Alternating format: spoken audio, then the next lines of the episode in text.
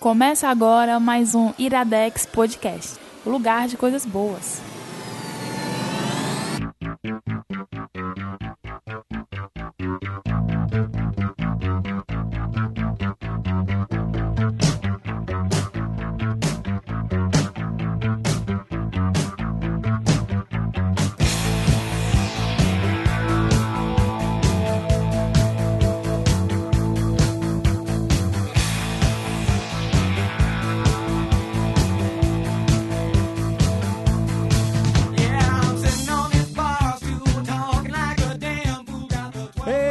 Está começando mais um Iradex Podcast. Caio Anderson, já tivemos discordâncias aqui com relação à playlist antes mesmo de começar o programa. Opa, Gabs Franks. Gabs, já começou? sério? Eu tenho que fazer o outfit todinho pra tu me chamar de Gabs Franks aqui? Ah, opa, Romualdo. Ah, agora sim, agora sim. Ainda bem que eu fui apresentado Romualdo presente, né? Presente. Vai ter que assim, vai ter que ter uma nova persona aí, vai ter que se adequar durante o programa Cara, pra falar de um. não vai ser difícil porque hoje eu tô com muito sono, eu tô Ah, muito é? lento, então, então o host eu acho que não vai funcionar muito bem.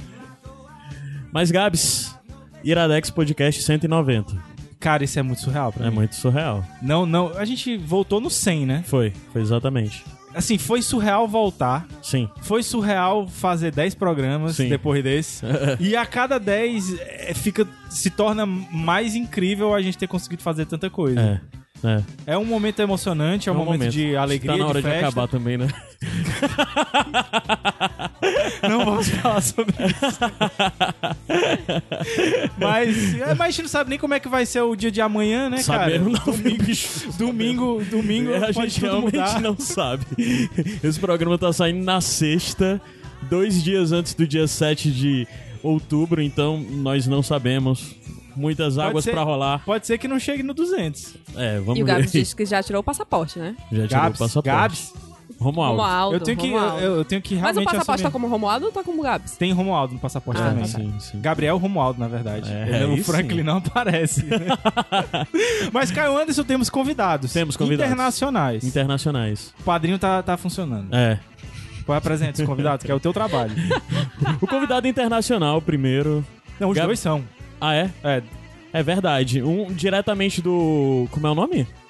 O bairro lá que tem um banco do Nordeste? Passaré. Passaré. Passaré.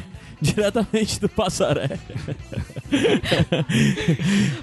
Giane Gomes. E aí? É Gomes ou é. Ferreira que eu tenho que dizer? Ai, cara. Eu, Eu não lembro da- Nisso. Eu- Ferreira eu já, Gomes. Já rolou Eu isso, vou né? Ferreira Gomes. Né? É Gomes Ferreira. Ah, A ordem dos sobrenomes altera muito o produto. é verdade. Isso faz muito sentido com, com domingo, dia 7 aí, né? Mas, Jeane, de volta, Iradex Podcast. Faz um bocado de tempo que não grava. Tu já gravou Iradex Podcast ou só sem Não. fim? Ah, é? Só sem fim. É e mesmo? Sete Reinos. É porque ninguém te leva a sério, é só pra É isso. verdade. Caralho. É uma excelente maneira de apresentar a convidada. Oi, tudo bem? Tchau. E outro convidado que tem, sei lá, um ano e meio que não grava. Exatamente. Olha aí. Gabriel bonito. Pinheiro, a.k.a. Gabriel Pines. Ou só Pines? Vocês pediram muito e eu voltei. Foi? Pediram muito? Sim, sim. Onde foi que foi Os pedido muito? comentários. Ah, não os comentários fala foi? outra coisa. Ah, os- Ah. aqueles três comentários sem lá, um é pedindo pra tu voltar, né? Ah, É, isso é muita coisa. É Eu tenho- 30%. Eu tenho uma dúvida sobre o, o Pines. Qual Por é? que, que é Pines se é Pinheiro, não é Pinheiros? Era pra ser Pine só, né? Não? Isso nasceu dentro do bando de Ruma, não foi? Na verdade foi do Bandinha. Foi do bandinho? Ah, Que é, o, tinha que é, ser. tipo a Deep Web da, Do bando de Bando Ruma. Ruma, é. é uma boa definição. Não, no Deep Web tem muitas coisas boas também. Não, tem, tem. Mas é Dá pra porque... comprar rim. Mas Pines... Boatos, né? Pines é do Nunca estive desenho lá. Ah, é verdade. Gravity Falls. Do Gravity Ah, Falls, Gravity é. Falls tem a família Pines e aí pegou. E eu, e eu abracei o apelido na mesma hora. Eu falei, por favor, me chamem assim. E tá assim Ficou. desde então. E ficou, né? Como é que pode um apelido Tem um pegar com a pessoa ó. pedindo? Eu ouvi um reloginho, mas não é. Não, é. É, porque Não, decepcionante. Times, tudo é Times Decepcionante você.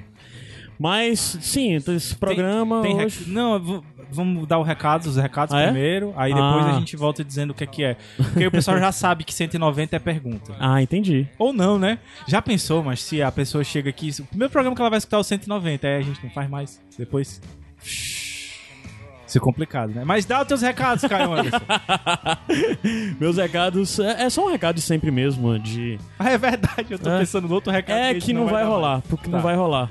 Esse, esse, essas coisas estão tão indefinidas que ah, o grande anúncio do dia caiu hoje.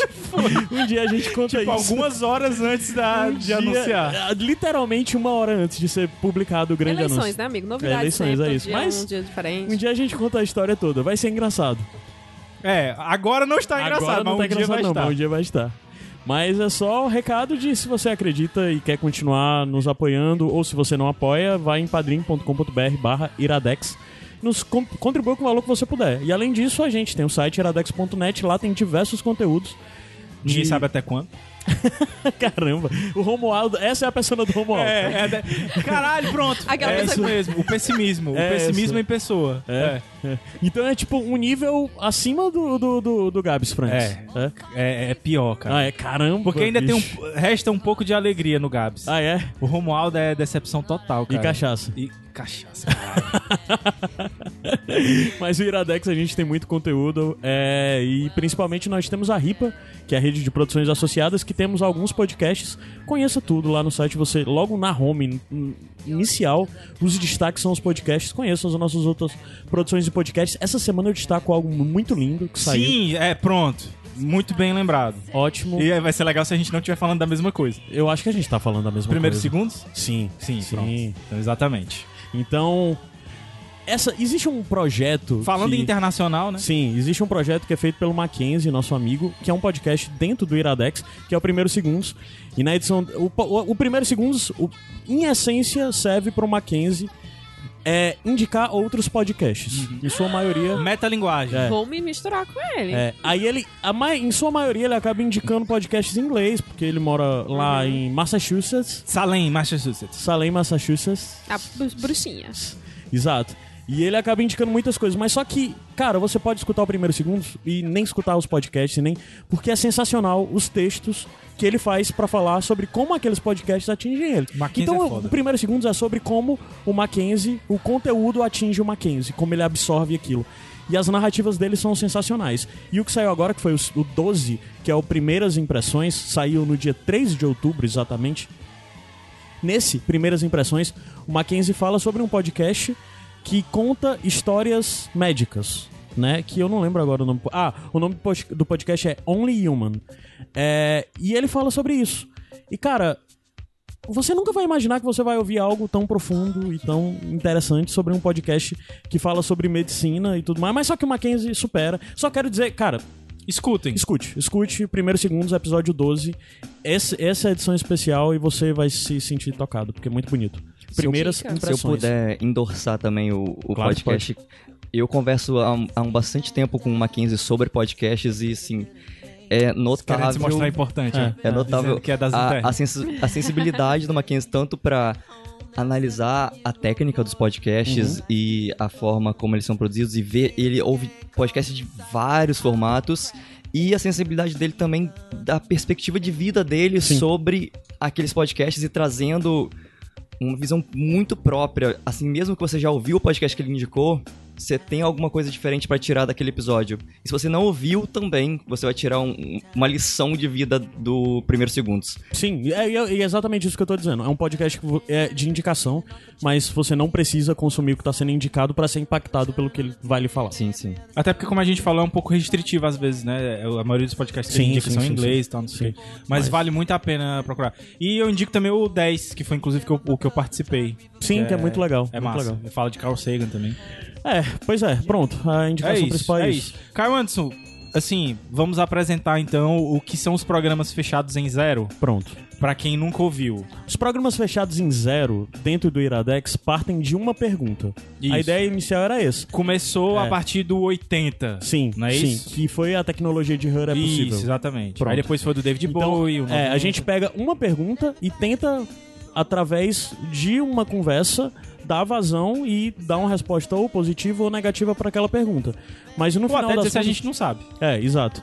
Mas, então, dentro disso, é, é um podcast de um formato, eu acredito, até interessante, porque por mais que nós tenhamos o intuito de debater sobre um assunto, a gente, no final das contas, tem que se ater à questão que foi levantada naquele Sim, programa. E a gente acaba sempre também indicando várias coisas, Sim. inclusive do David Bowie, a gente falou sobre a vida dele e tal. A gente já teve é, um sobre ficção científica e tal. E hoje? E hoje? Hoje a Conte questão... a história de como foi que surgiu a ideia pra esse programa feito em cima da hora. A questão é que nessa semana foi um pouco complicado conseguir alcançar o que a gente poderia fazer, porque isso é meio comum, a coisa de. A gente sempre fica muito se cobrando de o que é que vai ser, tem que ser um tema muito legal, e a gente sempre fica adiando e caramba, tá chegando a data e não Eu tem. cheguei a cogitar por 690 a gente falar de séries 600. policiais. Hã? Eu entendi 690. Não. Eu, eita. Tu não era Que- pessimista? Não era pessimista? De, de fazer séries policiais, mas a Livinha tá viajando. É, Aí não ia dar verdade, certo. verdade, verdade. Mas, então o Pines veio com a provocação de. Veio por duas conversas. Ao mesmo tempo, duas pessoas vieram conversar comigo. De um lado o Pines e do outro a Jeane. E eram assuntos totalmente diferentes. Diferente. Mas só que de alguma forma eu olhei aquilo e disse, cara, isso tem alguma ligação. E eu basicamente falei pro Gabs o que que era, e o Gabs disse, eu consigo enxergar também uma ligação, macho. Pois me diz, porque eu vejo que tem alguma ligação, mas não consigo entender qual é. E o Gabs ajudou um pouco a desvendar disso, e o Gabs disse, mas tem que ser com eles dois. Por isso que os dois estão aqui. Mas em resumo, o Pines tinha o intuito de debater se há uma idade certa ou um momento certo na vida pra consumir alguma coisa, como por exemplo, um adulto pode consumir uma animação de boas, é, aquela animação. Eu tô certo? É, sim, sim. Eu trouxe esse pensamento porque eu tava assistindo na última semana a série de filmes do Paddington, Uhum. que é uma série assim, ela é super infantil, ela Uhum. é para crianças. Mas eu vejo todo mundo pagando pau pra esse filme, críticos, comediantes, atores, todo mundo pagando pau, ganhando prêmio pra caramba, mas quando você vê as pessoas falando sobre esse filme num, num contexto mais do dia a dia, é um filme de criança. Uhum. E tipo, será que a gente não tá limitando esses filmes por chamar eles de filme de criança? E a mesma, o contrário também pode ser verdade. A gente falar que uma coisa é pra adultos, será que um jovem, um adolescente não tá perdendo algo incrível só porque a gente tá falando que isso é muito Que superior não é pra adequado ele? pra Uhum. ele, né? Talvez. E será que as crianças se interessam por esse filme? Pois é. É. Aí, em cima dessa conversa, minha resposta foi pro Pines foi: Hum, isso não gera uma hora de conversa, uma hora e pouco de conversa. Aí eu disse, tá, vamos ver, né? Aí daí a Jenny tava conversando comigo do outro lado. O Que a foi, Jenny Jane? tava falando sobre mudanças de perspectivas, de como a gente cresce e algumas opiniões na gente vai mudando. Isso. Aí tu pode até falar mais sobre o que, que Não, foi. é porque tu tinha compartilhado uma lembrança tua no Facebook que tu acabou compartilhando aqui dizendo, ainda bem que eu mudei de opinião. Uhum. E era um- um- mais ou menos uma coisa de seis anos. Uhum. E eu tava escutando. Foi um podcast? Foi um vídeo? Podcast? Nem me lembro o que foi que eu te disse. Eu não lembro também agora. Era, não, era um podcast. Era, Era um um podcast, podcast? Sobre, sobre publicidade e que o código Era um aberto. código aberto, Era um exato. código aberto. E que a mulher dizia assim: se você se dá conta que o seu pensamento de seis anos atrás é totalmente diferente do que você tá pensando hoje, é uma evolução. Porque olha como é triste a gente se dar conta que a gente não mudou o pensamento, não evoluiu. Aham. E aí eu tava falando isso pro, pro Caio, que eu lembrei de um post que ele tinha feito sobre isso, e que eu acho muito interessante você se dar conta dessa sua evolução, de você perceber que você mudou, porque é muito difícil a gente perceber isso. Aham. É, e é muito complicado também a gente é, ter essa, essa, visi- essa visão que a mudança é boa, a mudança de pensamento. Porque quando você tem aquilo há, do- há seis anos, pra você é uma verdade. E quando você passa seis anos e que você viveu tanta coisa, você teve tanta experiência que você mudou completamente e você, caramba, eu era muito idiota. Acontece. E quando, quando o Caio chegou com essas duas é, questões diferentes, a primeira coisa que eu pensei que, que unia as duas é a questão da passagem do tempo. Pronto. E aí, pra gente puxar pra, pra sardinha pro lado do, do Iradex, né? Que a gente faz, fala de indicação, fala de cultura pop. Eu pensei em a gente discutir sobre como a cultura pop, ou, ou como as obras, são impactadas pelo tempo. E aí e o como Pines- nós somos impactados por essas obras no decorrer do tempo, E né? também, de formas e diferentes. também como, aí puxando o lado da Giane, como a gente mudando ao longo do tempo a nossa, a nossa cabeça, como a gente volta para determinadas obras e como a gente encara a- as obras daqui pra frente, né? Pronto. E aí o Pines definiu a pergunta. de- Sim. E que qual é, Caio? Em resumo, não, em resumo, pra dizer esse programa, a gente vai tentar conversar sobre tempo, sobre mudanças e sobre percepção Sim. de obras, né? Pronto. Excelente. Mas a gente vai tentar conversar sobre isso em torno da questão que é por que algumas obras não resistem ao te o teste do tempo. Show. Então, no final das contas, vai ser um programa bem aberto, bem aberto A gente mesmo. não tem a menor ideia e de onde vai levar. Bem pessoal. Porque a gente, eu acho que de certa forma, talvez seja até meio terapêutico esse programa, Sim, da gente com conversar certeza. sobre Ai, como todas essas coisas, como acontecem essas transformações em todos nós e no mundo e tudo mais. É isso. Não sabemos o que vai dar nesse programa, mas Eu já- eu parece já- interessante. Eu já adianto que eu vou ser bem pessimista. É? mas, é mas é isso aí. Vai mesmo. ser ótimo. Vai ser ótimo pra você que tá aí. Sobe a música, Caio Anderson. Daqui a pouco a gente volta. Eu ia botar essa daí também. Ah.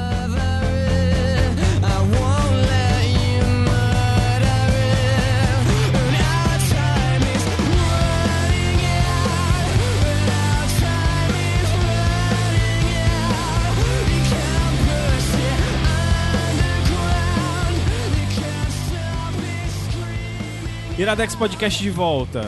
Programa 190 com a pergunta que eu já me esqueci. Mas vamos lá. Voltando à pergunta é por que algumas obras não resistem ao teste do tempo? E, e, assim, pra, a título de, de introdução, uma coisa que eu sempre me, me preocupo com relação a. Quando a gente vai indicar alguma coisa no Iradex e tal. É, a gente fala muito de, de novidade, né? Fala muito de a série que tá nova no Netflix aí, ou então o filme que tá, que tá saindo. E é até uma coisa que algumas pessoas, a Lívia, inclusive, já, já falou que elas. E a Emília, que elas sentem falta, às vezes, a gente falar de algumas coisas mais antigas, né? E.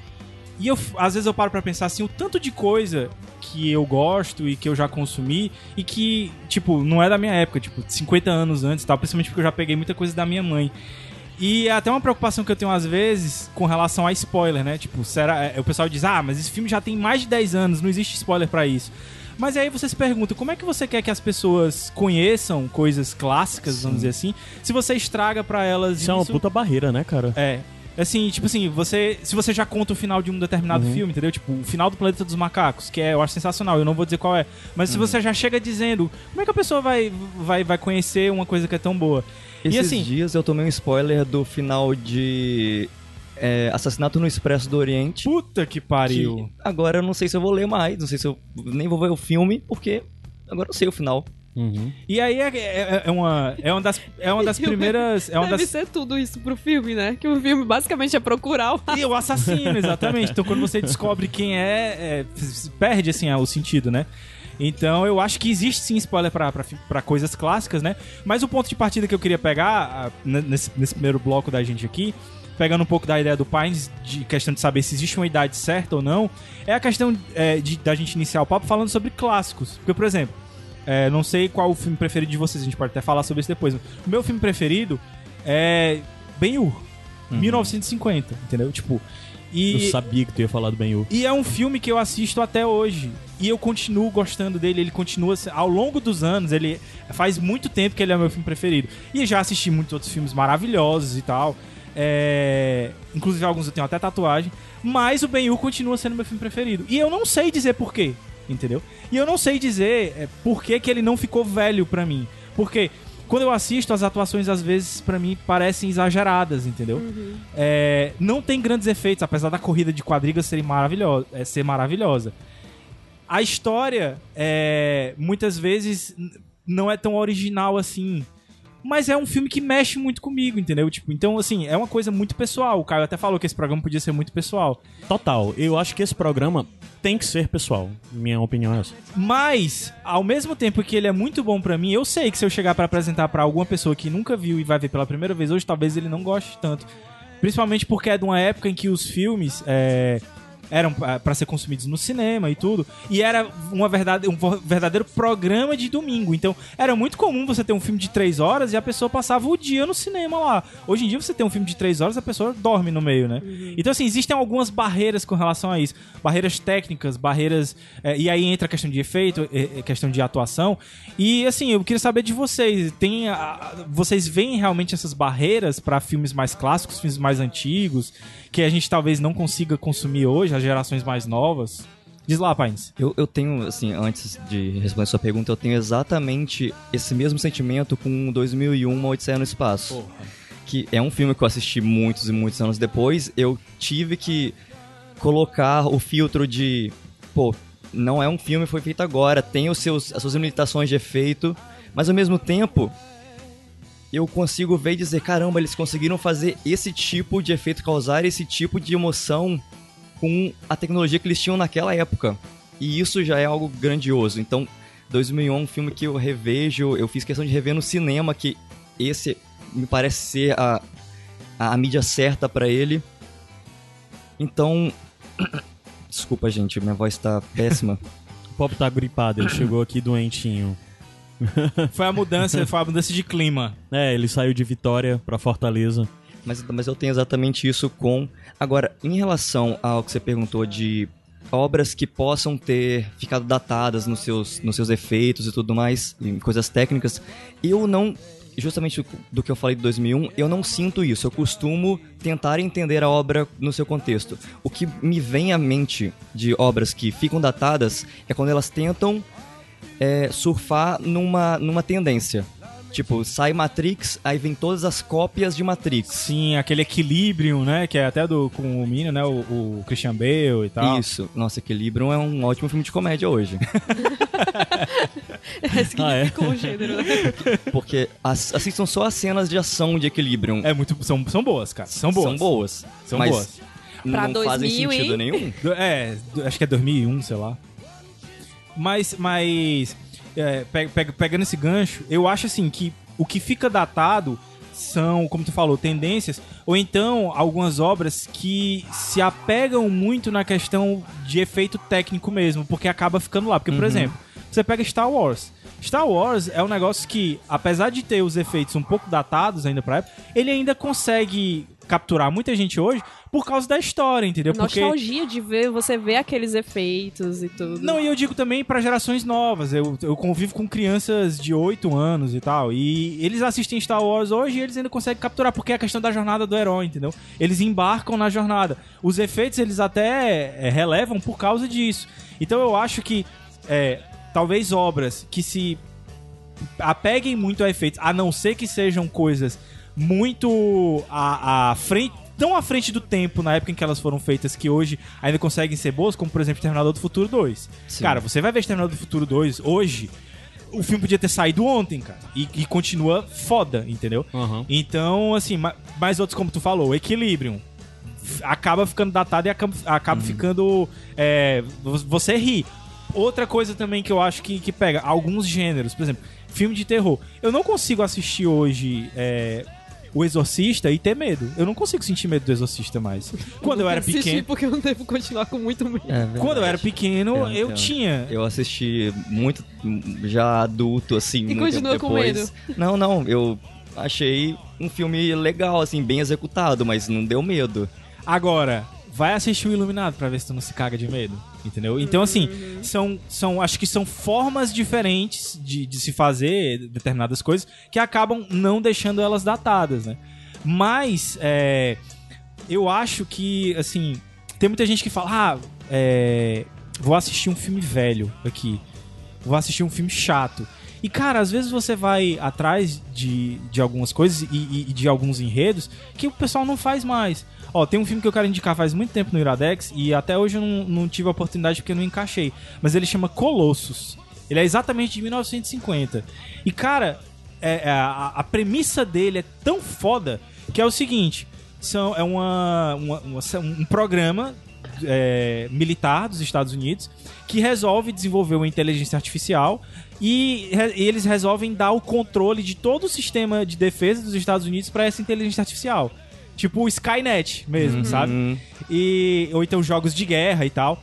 E aí, quando eles ligam essa inteligência artificial, a primeira coisa que ela diz é a seguinte: Eu reconheço que eu agora eu sou, eu sou supremo no- nos Estados Unidos, mas a minha primeira ordem é que vocês me coloquem em contato com a outra inteligência artificial suprema que foi construída na União Soviética.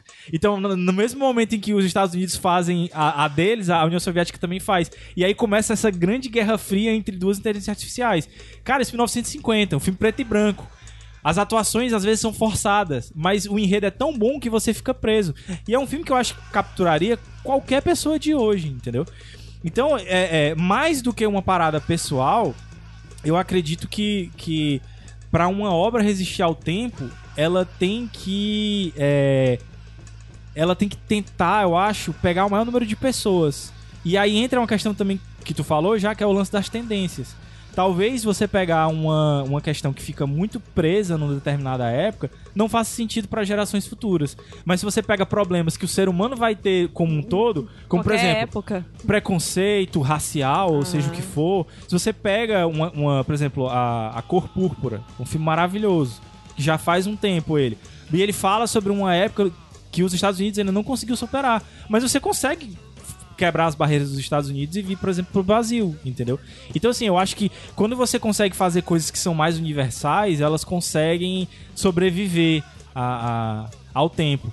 E aí, da mesma forma que. Aí a gente analisando a obra em si, né? Mas aí entra também a questão da pessoa que vai consumir. Exatamente. Porque, como o, a ideia inicial, acho que do Pines pra conversa, era o lance de, de saber se determinada obra vai ser direcionada a um determinado público e só aquele, aquele pessoal vai poder consumir, né? Recentemente, o Igor, que trabalha na, na, na- na Rádio Universitária, ele me indicou pra, pra dar uma, uma entrevista lá é, sobre animações. Animações especificamente pra adultos, né? E tu nem avisa isso pra Hã? gente, mano. Mas é porque, né? Vergonha, né? O Gabs é. O Gabs tem vergonha. Se fosse Romualdo, ele teria falado. Justo, provavelmente pra dizer que foi péssima a entrevista. Mas. É, e, e, e, e foi, Isso foi um- uma propaganda, tá? e foi exatamente pra pra falar sobre isso aí, né? Sobre é, conteúdos que são voltados, às vezes, pra criança ou pra adultos e que acabam se mesclando nisso, né? E eu acho que tem, assim, mais recentemente, tem muita coisa que a gente tem consumido que teoricamente não era pra, pra, pra nossa idade, né? Exato. Tu falou assim, de quando uma criança de 8 anos vai ver um Star Wars, ela pode não se interessar por os efeitos, por serem datados, por Até porque ela tá época. veva a- as paradas ultra mega Exato. Se ela, avançadas tiver, hoje. se né? ela tiver, se for uma criança que tem acesso a um conteúdo mais moderno. Verdade. Se você der pra uma criança que não teve a- a- acesso a isso, que não tem pais que são muito ligados, ela vai assistir num, num filme da tarde do SBT o Star Wars e ela vai ficar encantada. Exatamente. Porque ela não verdade. tem acesso a outros tipos de conteúdo. Como, por exemplo, o próprio Minecraft. O Minecraft, você pega é, crianças novinhas, elas são encantadas, elas ficam bestas com Minecraft. E o Minecraft, pra gente, é um negócio quadrado. tipo Bizarro, assim, né? Como é que pode? Mas foi a, a ideia do cara foi exatamente fazer isso, né? É a fazer... questão da liberdade, né? Exato, de fazer, a- fazer a coisa quadrada. E eu acho muito interessante quando eu vejo crianças jogando Minecraft, porque pra ela aquilo ali é um mundo perfeito, porque é fácil, porque é, é- é muito compreensível pra ela. Ela tem controle sobre tudo, ela né? tem controle sobre tudo, mas você vai pegar um adulto pra jogar o Minecraft, ele vai ficar assim: "Ah, cara, mas eu já joguei um, um Final Fantasy com Um puta gráfico. um puta gráfico, cada fio do, do cabelo da, da, da menina se mexendo de uma forma diferente. Vai assistir, vai, vai, vai jogar uma outra coisa, é, pra ele não vai ser legal. Porque ele já tem uma carga, tem uma experiência de jogos muito maior do que uma criança. É, acaba. Porque assim, é uma parada do preconceito, né? Da- da- se for pegar a- é o conceito já formado. As experiências que você já teve vão meio que fazendo sua bagagem cultural, né? Exatamente. E é, é uma coisa, puxando pro pessoal, eu sinto quando eu assisti a primeira vez o De Olhos Bem Fechados. É um que- filme que eu não consigo, assim. Eu sei que eu já assisti. Eu lembro de algumas cenas, mas se você me perguntar sobre o que é o filme, eu não vou saber. Pois é, dizer. seitas, rituais, não sei o que, muito erotismo, né? Não, não pornografia, é erotismo mesmo. E quando eu assisti aquilo, eu tinha 15 anos. Eu fiquei um negócio assim, ó, caralho, que filme foda. Fiquei doidinho com esse filme.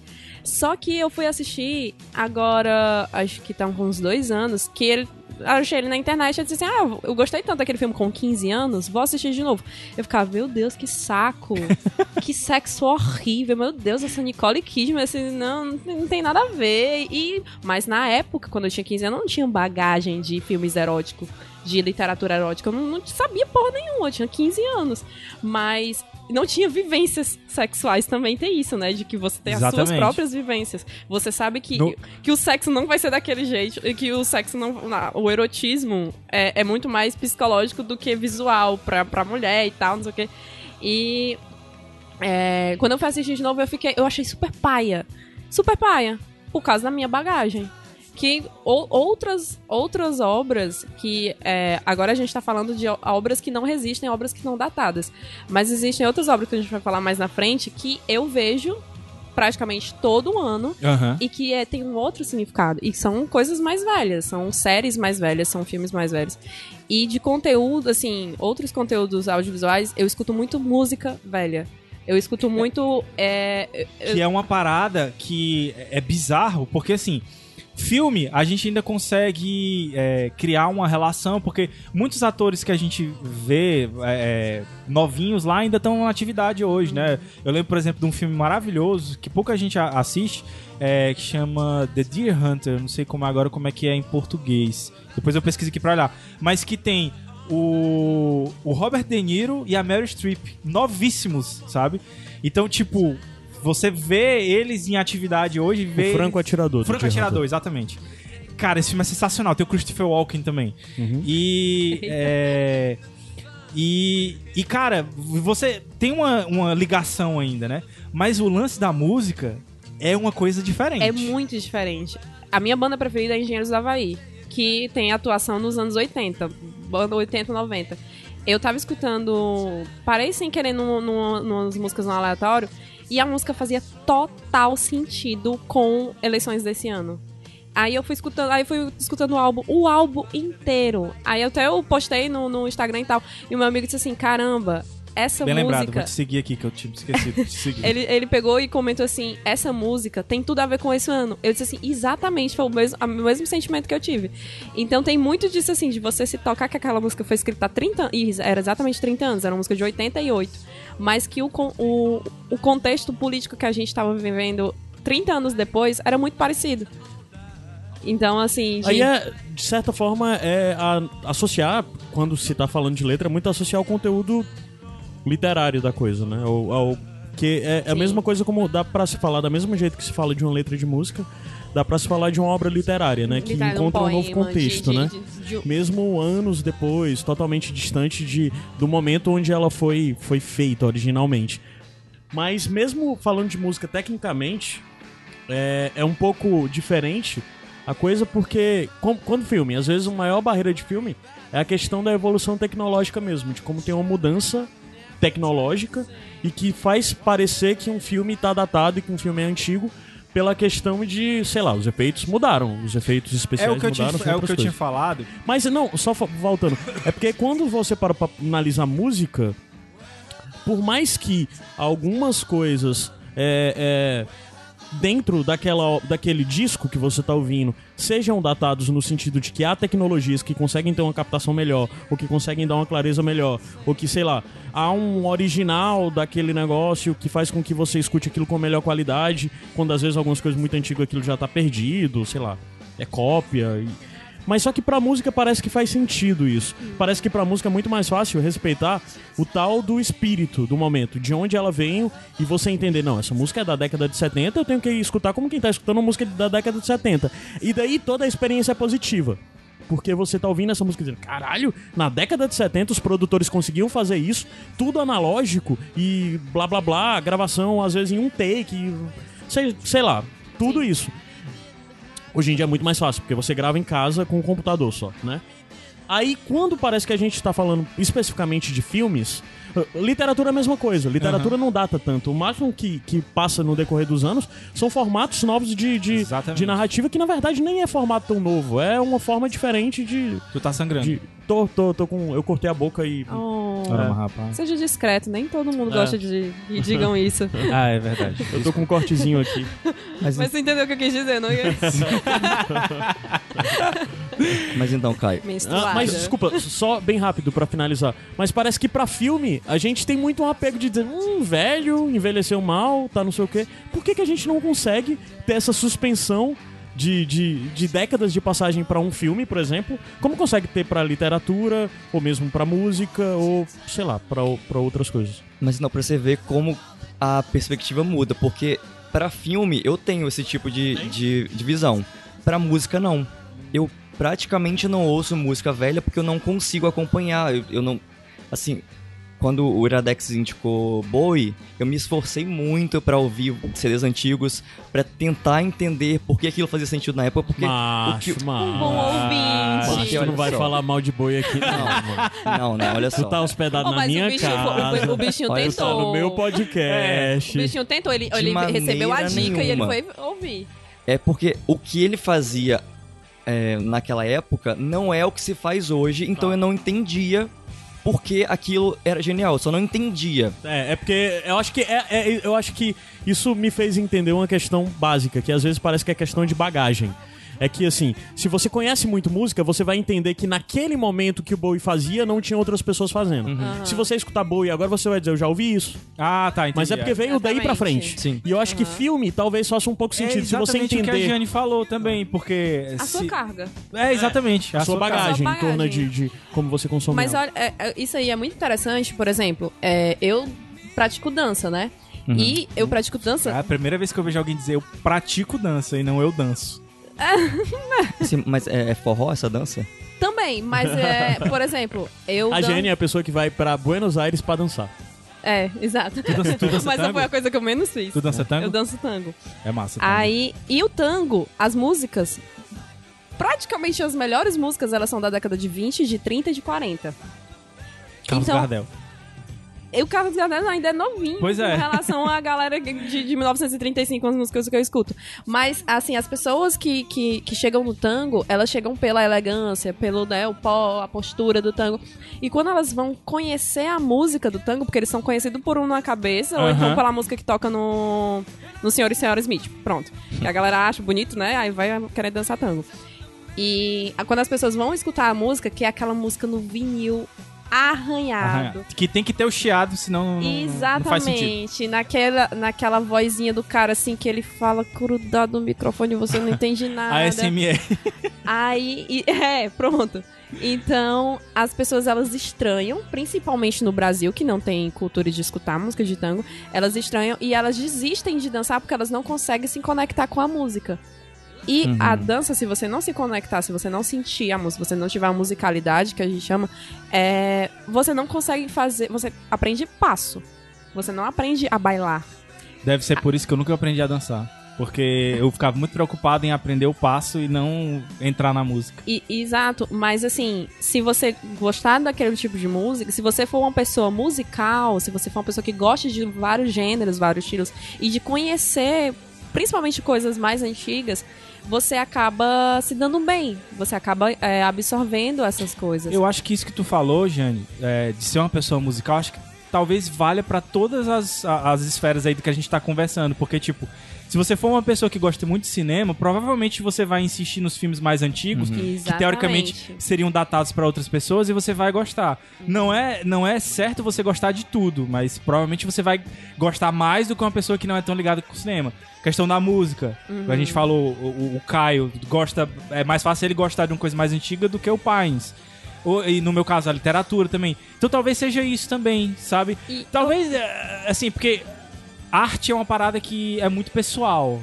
Muito tanto de pra quem faz, quanto pra quem consome. Então, assim, eu acho que você chegar e dizer que filme antigo é ruim, é, é, ou, ou determinada coisa antiga é ruim, ou determinada coisa nova não vai agradar as pessoas mais velhas, é, eu acho que é muita ingenuidade você pensar, ter um pensamento fechado, assim. E só querendo puxar pra ideia original do, do Pines, pra gente passar de bloco, o lance da, da- do que está sendo produzido hoje, eu acho que é muito. É, é uma linha muito tênue, sabe? De dizer, ah, isso aqui tá sendo produzido só pra criança, ou isso aqui tá sendo produzido só pra adulto. Principalmente nas animações. Aí puxando o lance da entrevista que eu nem terminei de, fa de falar. Que é a questão de você não conseguir mais dizer assim, ah, porque a animação ela é uma linguagem para criança.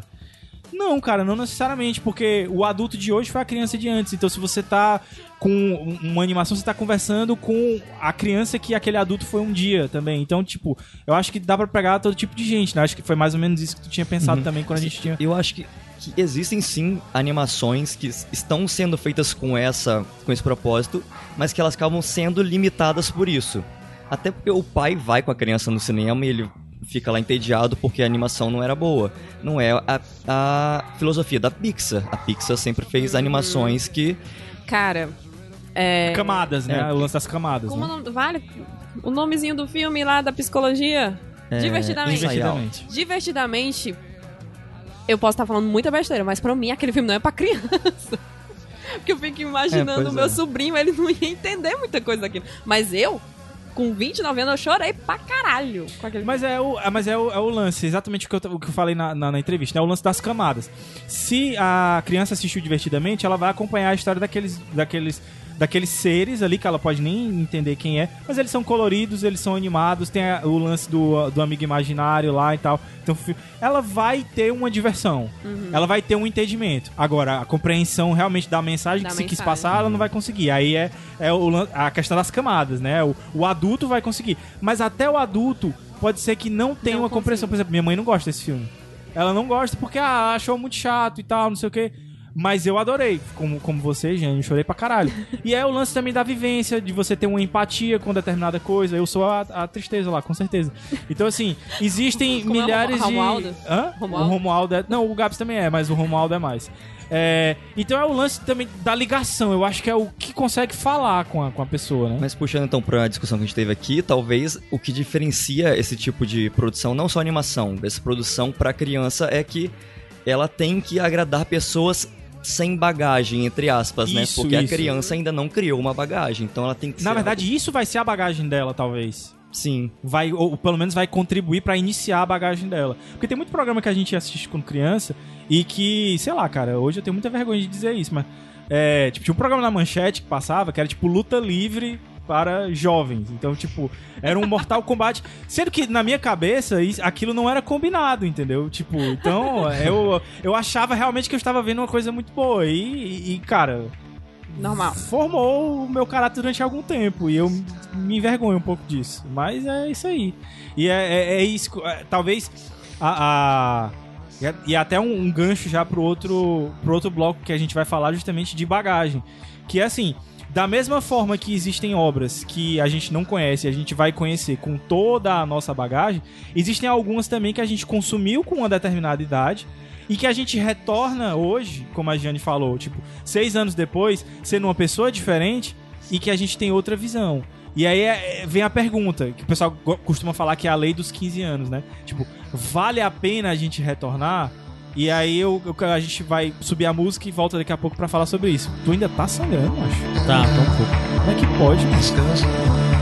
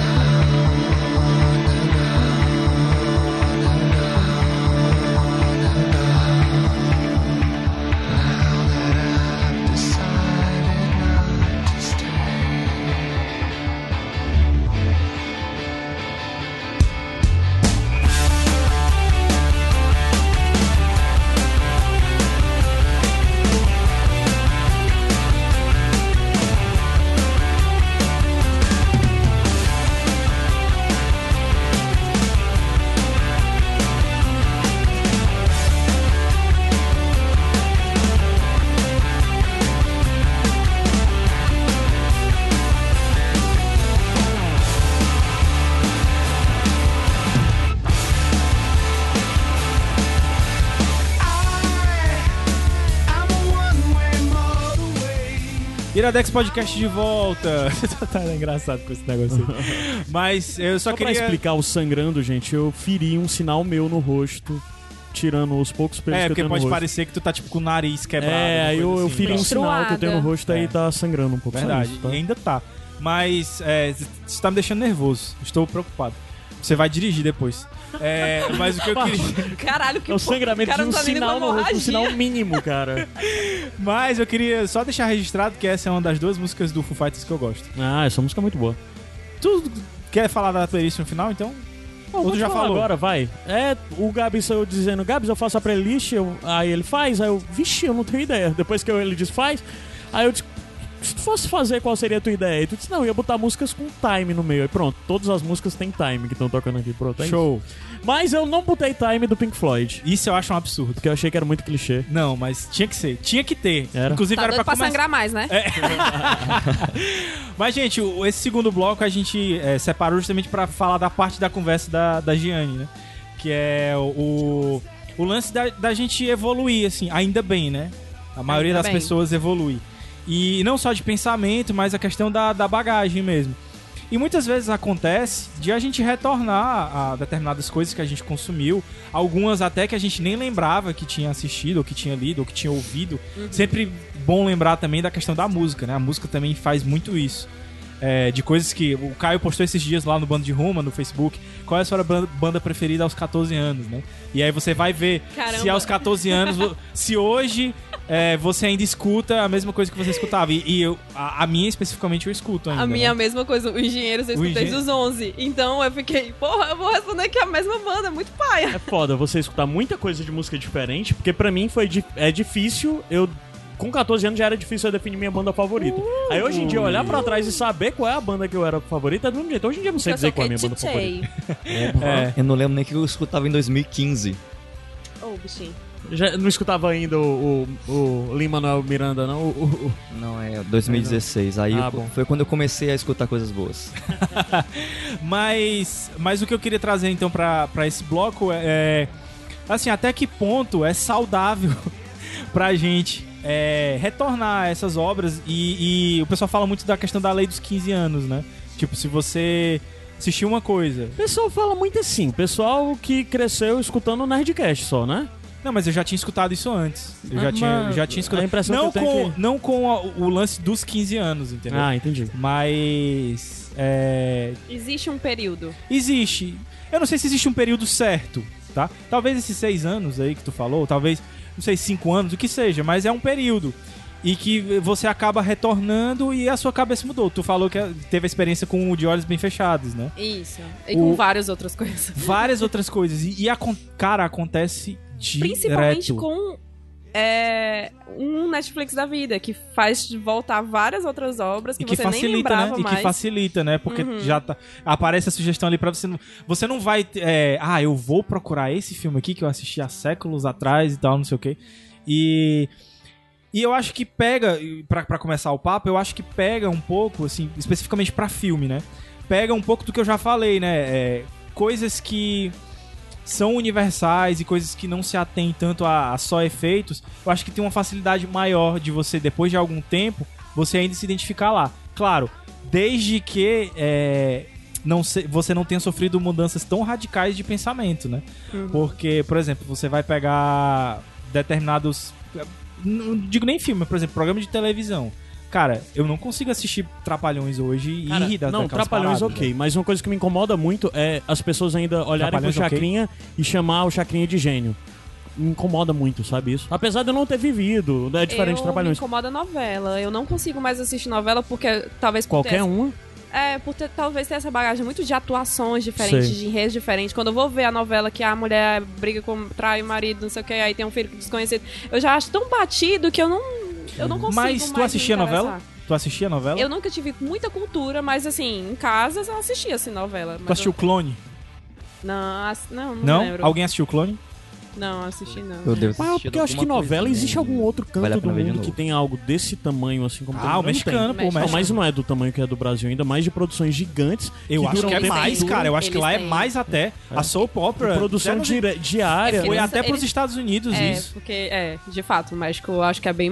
Ele exporta bem mais, assim, no caso pros Ah, Estados é? Unidos. Eu achava que o Brasil ainda era maior. E eu, eu acho que o Brasil pegou muito disso, né? Mas assim, Mas eu acho que é porque o Brasil, a, a, a Rede Globo é a única que faz isso, né? Uhum. Eu acho que no México deve ter bem mais, se não me engano, tem mais produto, Talvez, mais talvez. é, emissoras. É, a gente conhece mais a Televisa e tal, por causa do Aham. Chaves e tal, não sei o quê. Mas o que eu ia dizer é que existem. Eu também não assisto mais novela, mas. é, entra também a questão da nostalgia que a gente já falou até em alguns outros Iradex, né? Por exemplo, recentemente agora por causa do Viva, né? Esse programa, esse, esse canal lá da Globo, que fica pass- passando as coisas antigas e tal. Eu passei e tava passando o clone. né? Aí eu, ah, vou assistir isso aqui. E, cara, bateu a nostalgia. Se foi a, a última novela que eu realmente assisti, sabe? Aham. E, é, você releva algumas coisas de atuação, de nível de atuação, porque você já viu. Agora, realmente, pra, pra você ir analisar a fundo, assim, talvez fique, fique E datado, né? enredo, Acho que enredos são muito batidos. Agora, uma coisa que eu queria perguntar pra ti especificamente, Pines, que é o, o Caio levantou aqui, eu falei de Trapalhões, ele falou humor. Eu acho que o humor às vezes é complicado de você retornar. Acho que o humor é uma das coisas que pode ficar mais datados. Não, com certeza, acho que o humor é um- uma grande vítima do tempo. Eu, quando era, quando era pequeno, é ótimo. Quando eu era adolescente, eu era muito fã de Pânico na TV. eu É, era cara. super fã de? Pânico na TV. É, e todo assim, mundo ria disso, né? Todo mundo assim. né? nesse Cara, eu caso, ria- ria Eu também ria, eu também ria. seria uma mudança assim de pensamento crítico que te faz ver de outra forma a piada. Mas também pode ser porque e aí isso entra tanto o humor quanto a novela que eles são muito tópicos, eles falam de tópicos que estão acontecendo agora. A novela pode acontecer uma coisa no, no Fantástico de domingo e eles comentarem na, na- no episódio da terça. Isso também data muito esse tipo de mídia. É- Ela, ela é meio que é feita pra. Ela é feita para ser. é, qual seria a palavra que, que passa rápido? É. Fugaz, É, né? Fugaz, é. Fugaz, foi uma pa- palavra bonita, fugaz. Arrasou, cara. Tudo em você. Mas pra, tu, é, pra é ter noção, fugaz. uma coisa que, que talvez uma pessoa que não teve contato com o Cacete Planeta, ele não acha graça agora porque ele não viveu aquele contexto histórico. Cara, eu, eu assistia toda terça-feira. Porque o Cacete Planeta, ele pegava, ele é um sensacionalista de hoje. Ele pegava uma, uma é. notícia, pegava um, um determinado fato político, econômico, não sei o que, e brincava em cima daquilo. É, o, o Cacete Planeta começou a cair pra muita gente quando começou a, a coisa mesmo de haver mais posicionamento político Isso, deles, né? Exato. É, Porque até então eles... eles- brincavam com todo mundo. Sim, sim, sim. Eles brincavam com a televisão. O que a TV na TV faz hoje, né? Era o que o Cacete Planeta Sim, e o Caceta eles definiram, né? Foi uma escola de humor, literalmente, do Sim. que eles fizeram. Aham. E eles são muito importantes pra todo o processo, inclusive, de redemocratização do país, né? Do, de, de ser apresentado de que isso pode ser feito, sabe? Uhum. O Cacete Planeta que eles faziam no período de, sei lá, início do governo Collor pra Do- frente aí, de tudo isso. né? FHC, cara, FHC, eu, do Itamar, eu, brin- eu lembro muito deles Do parecendo Itamar, com, sim, sim. o topete do Itamar, e eu era criança. Uhum. Mas eu conseguia, eu entendia aquilo ali, que eles estavam brincando com o presidente, com a pessoa que era importante. E eu, escutando, o, até ficou uma dica aí, o presidente da semana, é, eles trazem algumas coisas do Cacete do Planeta, algumas piadinhas. Melhor podcast do país na atualidade pra mim é o podcast. Que por sinal tá acabando o presidente da semana, Oh, né? Deus, eu tô tão triste. É. Pois é, e eles pegam algumas piadinhas do Cacete Planeta pra, porque é histórico, aquele humor é histórico e, e aque- aquele político naquela época era rechaçado pelo Cacete Planeta. E, mas eu acho assim, ah, o Pines não acompanhava o Pa- o Cacete Planeta, não, não sabe aquele contexto histórico, ele não vai achar graça, ele não vai entender.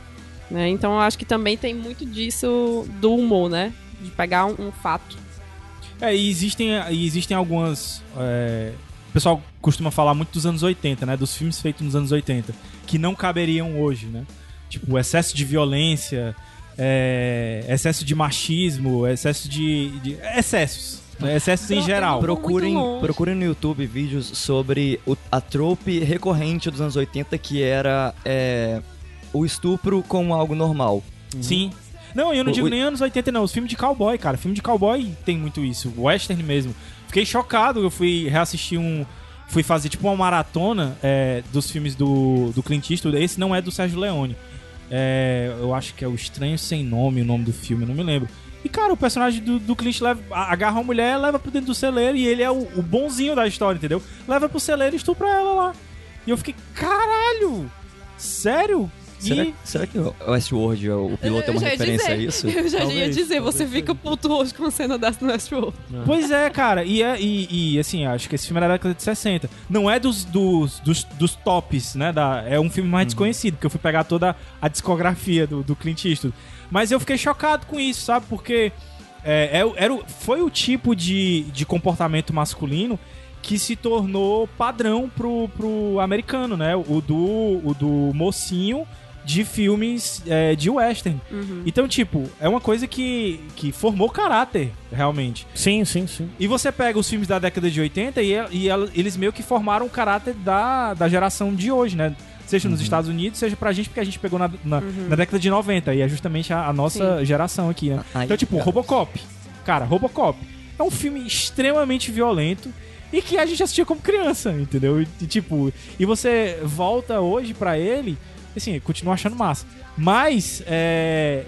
Eu sei que, que- não caberia hoje, entendeu? Tipo, não, não daria, não teria como um filme daquele ser feito hoje. Ah, Mas eu tava pensando que, então, isso pode. Essa mudança pode vir não só da gente reassistindo, mas também de alguém ajudando a, a gente abrir os olhos sobre aquela obra especificamente. Exatamente. Boa. Porque, porque eu tava lembrando vídeos. Tem um, um canal específico no YouTube, é, eu não lembro exatamente o nome. Tal, se eu lembrar depois eu posso pedir pra vocês linkarem.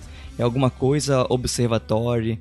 E um dos vídeos deles, por exemplo, é sobre é, séries e filmes que falam que usam é, homens perseguindo mulheres como algo romântico. Tipo, Ai. homens que é, veem a mulher pela janela com binóculo, como e no final a mulher se apaixona por essa obsessão. É, aí o- Acha fofo. o, vídeo fala, tipo, Nossa. Str- Stranger Things, a segunda temporada tem isso. O- os meninos ficam atrás daquela menina nova durante vários episódios até que ela entra pro grupo. Aham. Não, não, não, não só isso, por exemplo. A... Gente, eu também não vou muito longe nos nossos próprios memes que a gente ria há cinco anos atrás. Sim, sim. Tipo, quando você vai ver al- alguns memes. Aquela menina chorando da Britney Spears. é, que ela começa a chorar, falando, ah, deixar a Britney em paz, não sei o quê. É, isso. Aí você você ficava todo mundo rindo daquilo, não sei o quê. Mas era um sentimento de uma fã que tava vendo a, o, o, a- o ídolo dela sendo destroçado pela imprensa, pela. Todo coisa. E ela tava dizendo, pelo amor de Deus, deixa a mulher em paz. A mulher tá Então, enlouquecida. é que na verdade era um ator, tá? Era um Desculpa te destruir Ah, esse, esse sentimento seu, mas era um ator. Ela foi iludida. Eu fui iludida. Mas assim. Acreditando. O sentimento é real. Sim. O sentimento é real. É, mas, mas assim, eu não vou muito longe também o do o próprio meninozinho lá do dente, do It's real life. Não Ah, quê. Aquela exposição de uma criança dopada. Hoje em dia você fica assim, meu Deus, era necessário mesmo. O menino ficou rico, ficou. O pai Gente, do o menino. menino meme da, da baleia, o Nissenhor Falho, Ah, sim. Isso, ele teve que caramba. processar o Deus e o mundo pra tirar a imagem dele da internet. Exato, os pais dele se arrependeram muito. Então, assim, é, quando você vai desconstruir isso, assim, do- de por que, que a gente ria há poucos anos atrás, eu não preciso nem ir pra um filme da década de, de, de, de 60. É, por isso que eu falei que o humor talvez seja o, o- o local onde a gente acaba se sentindo pior, assim, quando a gente retorna. Porque, por exemplo, o Robocop. O Robocop é a questão de violência e tal. É, tem umas, umas discussões raciais bem, bem fortes lá também. Mas você ainda consegue voltar porque a questão da violência, ela é- é- é são as duas funções, né? Eres e Thanatos. É putaria e violência, a- a- o ser humano sempre vai gostar. Então, mas no humor é muito complicado, porque você vai ficar se perguntando, porra, eu ri disso? Eu ri. Eu já cheguei a rir disso. Eu mencionei os trapalhões, né? É, anteontem, tá, a gente tava conversando no, no Skype, eu, no Skype. É, eu, a Catiuxa e o Jurandir, né? E eles estavam reassistindo, acho que pra alguma coisa lá do Rapadura, os filmes dos Trapalhões. E aí eles linkaram lá no YouTube, ah, vamos assistir aqui. Cara, não dá. Tipo, em em 20 minutos de filme, a Xuxa foi assediada umas quatro vezes, entendeu? Por quatro caras diferentes. Mas se tu for um cara que não tem essa desconstrução, tu vai rir do mesmo jeito. Mas aí é que tá. Aí é que tá o lance que o Pines falou. Às vezes precisa de uma pessoa pra chegar e dar o toque. Exatamente. Entendeu? E que bom que a, a, a internet ela é ruim pra um monte de coisa, mas ela é bom pra isso. No sentido de que ela democratizou as visões e muitas vezes você consegue ter determinados toques vindos. Claro, é muito bom quando você tem um círculo de amigos que pode lhe proporcionar esses toques, entendeu? Mas às vezes pessoas mais fechadas tal, não sei o que, acaba vendo isso na internet. Então, é interessante isso também, sabe? É- é- essa democratização de, de problematização mesmo. E de você evoluir, como a gente começou o mostra da conversa, de você evoluir o seu Sim. pensamento com relação a isso, né? É, eu não, não- Puxando mais pro lado subjetivo, a gente tá falando muito do social e tudo, cultural, mas é, obras que, que foram re- ressignificadas a- ao ser assistidas novamente. É, pro- tanto pro bem quanto pro mal. É, eu tava comentando que eu não que eu, sempre lia na adolescência Oscar Wilde. Eu gostava dos aforismos, do retrato de Dorian Gray. E aquilo ali pra mim na adolescência era muito bom. É, basicamente os aforismos. É, e quando eu fui reler de novo, ele já mais com 20 e poucos anos, eu vi que ele era muito misógino. Mas aí a gente falou, tem- tinha todo um contexto social daquela época. Ele era um gay, reprimido, não podia ser. ah, Era crime ser, ser, ser homossexual na Inglaterra. Então, e ele gostava de como as, ele, ele se tinha uma admiração nas mulheres, mas ao mesmo tempo aquela admiração era uma raiva. E uma inveja, né? E um, exato, e uma inveja. Então você tem que fazer a desconstrução da desconstrução pra entender o cara. você, quem lê um, um aforismo dele, vai, ele, ele xinga as mulheres, ele chama de tudo elegantemente. Mas você fica, caralho, que que esse homem odiava a mulher, mas aí você tem que entender tudo. Aham. É uma coisa que a gente vai falar especificamente no terceiro, é, mais sobre essa questão de relação de obra e autor. Mas foi legal tu ter levantado esse ponto agora, porque é uma parada que a gente às vezes não faz, é, seja por preguiça ou seja por simplesmente nem se, se interessar, que é o lance de analisar contexto. Isso vale muito pra música também, vale muito pra filme, como o, o, o Pines falou. Tem muitas obras que são de tendências, então às vezes você fica pensando, porra, como é que um negócio desse fez tanto sucesso na época? Como é que isso aqui ganhou, sei lá, não sei quantos Oscars, sendo que eu tô achando esse filme uma bosta, altamente datado, tal, não sei o quê. É porque pra época pode ter feito sentido, né? Então, é, é, é um exercício que muitas vezes você tem que, que, que fazer, e aí é, é legal é, esse exercício, por mais que você mantenha a sua opinião, ah, continua sendo uma bosta, mas porque você sai da bolha. E aí você tenta ver é, evoluções. Uhum. Não só evoluções é, pessoais, mas evoluções de mundo mesmo, de pensamento, né? Uma coisa que fazia sentido na época não faz sentido mais hoje e o Ou mundo então faz andou. um outro sentido. No, no, assim, pro lado pessoal ainda, é, eu vejo muita. O Gilmore Girls. Sim. O Gilmore Girls, ele, você, eu assisti ele adolescente, 14 anos, 13, 15, e eu me via como a Rory. Eu também me via como ela, amiga. Ah, linda. É, então você tava naquela perspectiva. E eu vejo muitas amigas minhas que hoje são mães. São a, elas Lore- já, a Lorelai. Elas já são a Lorelai. E assim, e, é- e é engraçado como é a mesma obra. São os mesmos, a mesma temática, são os mesmos dramas, são as mesmas risadas. Mas aquilo tem um outro sentido. Aquilo consegue fazer um outro sentido. E uma outra obra que é, particularmente, é o meu filme favorito, que é o Brilho Eterno, Brilho Eterno de um Momento Sem Lembrança, ele, ele é muito do- das suas relações, né? Ele fala muito disso do relacionamento, do, do- da dor que um relacionamento causa e a sua vontade de esquecer. Quando, todo relacionamento que você tiver e você for assistir aquele filme, você vai morrer de chorar do mesmo jeito. E Porém, talvez seja o contrário. Por- se eu for assistir hoje, é, tendo 29 anos, tendo passado por uma coisa, hoje acabou o relacionamento, é, acabou. É, eu é, isso, meu Deus, eu chorei tanto assistindo esse filme. Hoje em dia, tipo Mas assim, ah, é isso que pra eu que ia esse falar. drama? A coisa acaba e vai, e vai vir É o, outra. e vai... é o lance da bagagem, entendeu? Às vezes uma coisa que. Talvez por isso eu tenha gostado tanto de La La Land, porque eu entendi realmente o La La Land, entendeu? E talvez por isso eu não Olha, tenha olha, gostado olha. tanto de La La Land e de olha, Whiplash. isso que tu fala, isso que tu falou especificamente de eu entendi vai contra todo o debate que a gente tá tendo aqui. Como assim? Porque ao tu falar eu entendi, tu quer dizer que o filme havia uma mensagem específica que e anula os iniciados... e anula toda a subjetividade em torno Não, disso. não. Porque voltando aqui, deixa eu Mas eu tô dizendo que eu entendi porque eu, eu tive o meu entendimento, Tá, entendeu? pronto, entendi. Não é certo. esse tipo assim, eu entendi a verdade do filme, dizendo que eu entendi ele pra mim, porque faz todo sentido pra Pronto, mim hoje, e- e, é exatamente esse o ponto, porque isso já entra até no ponto do que foi levantado pelo Pines originalmente pra pauta. Que é a questão como todas essas obras têm muitas camadas diferentes, e a nossa forma de se relacionar com cada uma delas é diferente por- pela subjetividade que existe em cada um de nós. Então, gosto, as né? coisas, exato, as coisas que vão lhe pegar, as coisas que vão lhe marcar, que vão lhe atingir, são diferentes, né, do que do que pro, pra pessoa que tá do seu lado.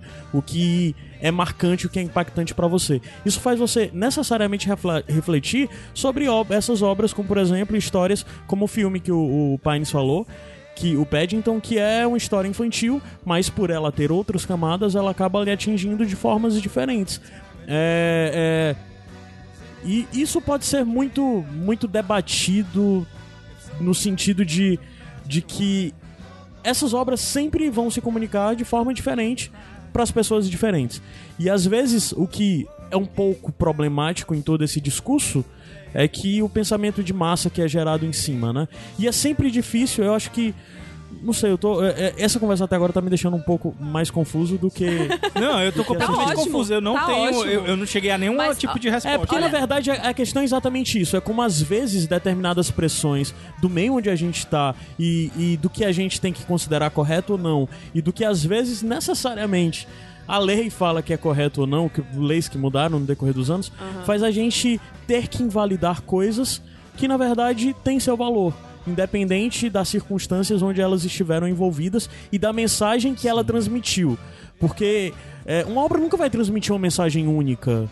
É, se, se transmite é uma obra bosta. Até porque o- o- é uma coisa que eu, que eu penso muito, e, e cada vez mais eu penso nisso, que uma vez que a obra é, é, é o lance do filho, né? Uma vez que o filho é colocado no mundo, perdeu-se do pai. Tipo, é a mesma coisa, o, o autor, ele lança aquela obra, ele perdeu o, o direito sobre ela no sentido de que o significado que ele queria, ele perdeu, porque o significado vai ser o que cada um que consumir vai dar, entendeu? Então, tipo, é até complicado você chegar pro autor e dizer o que, que você queria com isso. Ah, eu queria isso, mas pode não ter sido o que ele atingiu. Eu sempre lembro do negócio que, eu não sei agora especificamente se foi o Chico Buarque ou se foi o Caetano Veloso, que foram fazer vestibular e caiu uma música dele na prova. E aí ele deu a resposta e a resposta que ele colocou foi considerada errada, entendeu? Caramba. Eu acho que foi o Chico, não tenho certeza. Mas, e, e é isso, entendeu? Porque assim, uma vez que a pessoa. A arte é uma parada que é muito subjetiva. Então não tem como você dizer o que é o certo. Por isso que. É, é, eu não, não tenho como dizer que eu entendi o La La Land que foi a verdade mesmo, mas porque ele fez sentido pra mim. Talvez se eu tivesse 10 anos ao menos, eu tivesse assistido, não tivesse gostado dele, não tivesse entendido, não tivesse falado comigo, né? Filme. Eu, eu acho que você pode usar o entendido, porque eu acredito até assim que eu posso ter, ter tido o mesmo entendimento que você. Só que o entendimento que eu tive comparado com os, os meus posicionamentos, os meus aprendizados morais, éticos, enfim, esse entendimento não é algo bom. Pode ser que as duas pessoas entendam a mesma coisa, mas uma acha isso bom e outra acha isso ruim. A, mens a, a mesma mensagem pode ser ruim ou boa para pessoas diferentes. E se liga que a gente tava falando de infância, né? Do que que pode, do que que é a carga, as experiências, etc. Eu, eu tinha muita raiva das provas de português, da parte de interpretação de texto, porque a professora botava lá um poeminho, uma coisinha, não sei o que, e perguntava o que, que ele quis dizer com isso. Aí eu, ok, viajava. Eu criava, disse assim, ah, ele quer falar isso, porque significa isso, que não sei o que. Aí, errado. Aí eu ficava, caramba. Ela, aí ela botava lá a resposta que era o que ele quis dizer com isso. Aí copiou e colou o poema, o, o trechinho. Era só copiado e colado. Ele quis dizer isso. Era só você copiar o que tava. E eu ficava. Mas ah, pra mim, isso é uma inter- interpretação de texto, é dizer como eu li aquilo. Então, eu, eu, eu sempre achei um absurdo as provas de interpretação de texto. Eu sempre me lascava nesses negócios porque eu viajava demais. Até o ponto que eu entendia que as- aque- aquela resposta eu tinha que só copiar e colar o que tava no texto. É, e aí entra até uma, uma, uma questão muito mais profunda, que é a forma como, principalmente a sociedade ocidental, ela cria suas crianças, né? E, é- e como ela prepara elas pro, pro mundo. E isso influencia muito no, no tipo de cultura que ela consome e que ela produz depois, né? Eu posso dar uma de PJ? Vai, eu posso citar autores? Vai, Shane. Posso dar umas de acadêmica? Pois bem, fazer um cosplay aqui de PJ.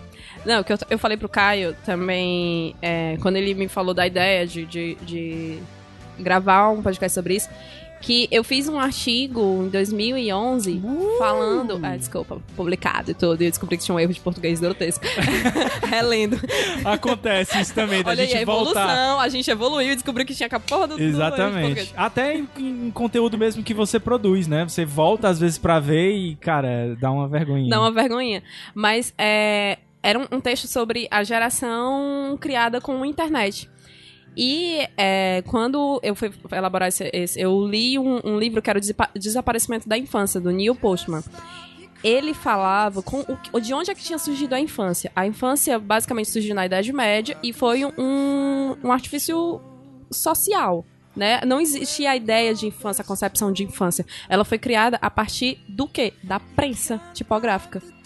E você fica, mas por que diabo tem a ver um, infância com tempo- prensa tipográfica? Porque até então toda a comunicação é, no- no- nos feudos e tal era oral. Aham. Você dizia, as dizia o que estava acontecendo através da fala. E quando você cria um- um- uma coisa que deixa mais popular a, a, a, A divulgação de informações. a divulgação de informações através da leitura, Uhum. e era uma coisa que as pessoas leem, era muito raro, era coisa basicamente adultos, né? E adultos bem de vida, adultos emos- eh, padres, não sei o quê. é, a, le- a leitura acabava fazendo com que as crianças fossem excluídas de um certo am- ambiente informacional. Então, ele coloca no. é, é, a teoria dele foi que a infância foi criada a partir do momento da, da, da expansão da, da prensa tipográfica. Que aí que surgem as escolas e tudo, né? Exatamente. Aí ele fala tudo isso, de que as crianças tinham um. A, a infância era um período para aprender a ser adulto. Então, você. você ti- a- a aprender a ler é um ritual de passagem. Porque até então, crianças eram apenas adultos em miniatura. É, eles é- trabalhavam do mesmo jeito, eles tinham as mesmas. Essa noção aí a gente vê que a gente falhou miseravelmente como criança, né? Então, porque. Eu acredito que nesse momento ainda tinha essa visão da infância, porque o filho do, do vassalo, ele continuava trabalhando. Ele continuava trabalhando, mas assim, é, existi, existiu essa concepção de que você, a partir do momento, você tinha que. Existiu a ideia de escola. E a ideia de escola acabou sendo esse ritual de passagem pra, pra ser adulto. De crescimento, De né? crescimento. De, de, de De edu- conquistar bagagem. Exato. É, e no, no- isso ele vai falando no começo do livro. E no final do livro ele fala do desaparecimento da infância, que é quando tem o quê? É a tecnologia eletrônica. De que as crianças, quando elas tinham acesso à televisão, não precisa ler. Você não precisa Exatamente. ter uma educação pra ver a TV. O meu, o meu afilhado hoje, é, ele não faz uma coisa que eu fazia, que era ir atrás de enciclopédia pra ir buscar informação. Ele vê vídeo no YouTube. Ele vê vídeo no YouTube. E isso é muito fácil pra ele captar aquele conhecimento. Aí ele, ele fala assim: acabou-se. Não existe mais essa ideia de um período onde você não sabe de nada. Lógico que... que- você que, que biologicamente vai ter isso, mas é muito mais fácil você pular essa etapa. E, e aí eu, e- eu pesquisei várias coisas e tinha uma matéria super interessante que era realmente tipo, super interessante, que um ícone para esse desaparecimento da infância são os assuntos que são tratados na infância. E ele colocava como um símbolo a filha do Michael Jackson falando sobre a morte do pai no funeral dele. Pro mundo todo. É, e ela dizendo que, ah, que ele tinha sido ótimo pai, não sei o quê. E era uma criança. E era uma criança falando sobre a morte. E era uma criança com concepção completamente feita, formada sobre morte. Quando a gente imagina contar é, que uma pessoa morreu, que o seu pai morreu por uma criança, todo mundo fantasia aquilo, dizer que ele foi pra um canto melhor, que ele viajou, não sei o que, até ela ter uma concepção, um- uma cabecinha melhor pra entender o que é a morte. Só que, porra, a gente via morte no Rei Leão. E é E pesadíssimo. é pesado! E é pesadíssimo. Entendeu? Assim, é. Então, mas a gente via onde? A gente via no cinema, a gente via na TV. E é exa- exatamente isso que ele coloca como o desaparecimento da infância. Você não tem mais assuntos que as crianças não possam mais. Hum, Elas, elas sejam livradas daqueles assuntos, né? Isso é bem legal. E- E isso pode mudar, talvez, inclusive, a, a forma como essa, essa geração de crianças agora com a internet vai, é, é, vai encarar o que elas consumiram durante a infância, questão do saudosismo. Talvez elas não tenham mais esse saudosismo que a gente teve, Sim. entendeu? E que a gente tem Mas, ainda. Porque a gente tinha uma outra ideiazinha e mudou aquilo. Talvez a, a criança ela já venha. Sim, tomara que não, né? Tomara E que ela até tenha um- porque ela tem, acho que, muito mais opção hoje do que o que a gente tinha. né? Exato. Isso explica o, que- o algo que a Gianni falou um pouco antes sobre o Minecraft. Eu- Sim, que tem alguns estudos que falam que o Minecraft ele é o, substituto dos blocos de construir que seria as Sim, o meu crianças pequeno tinham engenheiro, o Lego. para criar noção espacial, para coisas que realmente psicologicamente e emocionalmente as crianças ainda estão criando. O Minecraft entrou nesse buraco e meio que é, acidentalmente virou um, um molde para infâncias do mundo inteiro, né? Uhum. Porque realmente tem essa, essa necessidade. A a infância está sendo suprimida, mas as crianças estão Elas ainda, crianças ainda continuam são sendo crianças. crianças. Exato. E, mas assim, lógico que na a criança não vai. na- a gente não deve abrir assuntos sexo pra criança. Né? Um, Um ótimo disclaimer. É, mas não, assim, é, a gente tá Uma criança não tem que ser exposta a todo tipo de conteúdo, porque existem Sexualização necessidades. precoce. É. Eu, eu tiro pela sexualização precoce. É quando Só pra dizer que existe uma diferença entre sex, Mu- sexualização sexo e sexualidade, tá? Exato. É, a gente enfrentou polêmicas na publicidade com relação a uma loja daqui do Ceará que sexualizou uma, uma menina de dois anos no máximo, em que colocou ela de salto alto, de maquiagem, de cabelo pranchado e joias e tal, hum, só de calcinha, numa propaganda de bolsa e sapato. Caralho, né? Eu Então, assim, não. a gente fez uma campanha, é, a gente se movimentou pra tirar que- aquilo ali do, do ar, de tirar aqueles posts, porque era a sexualização precoce. Uhum. Ok, estamos num mundo onde as crianças estão é, é, é, tem todos os tipos de informações livres pra ela, mas você não pode pular etapas. É, eu acho que esse é, esse aqui é o importante, é o lance das etapas e de como tu falou, de ir a- é, acrescentando bagagem a esse conhecimento, né? Eu vou pedir pro Caio subir a música, que aí a gente volta no terceiro bloco pra falar o bloco que eu tô com mais medo. que eu não tenho a menor ideia do que, de onde a gente vai chegar. Mas até agora tá massa. Sobe aí, Caio Anderson.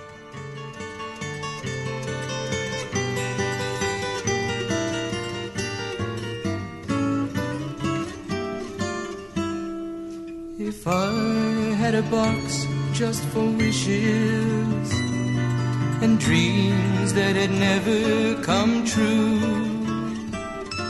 the box would be empty except for the memory of how they were answered by you. But there never seems to be enough time to do the Iradex Podcast de volta. Caio Anderson, estamos com medo desse último bloco. Não, sa- não sabemos o que falaremos. Eu já queimei a minha. o que eu ia falar? É, você já queimou, você já queimou, mas é só tu Ficar repetir. caladinha. Não, é só tu repetir.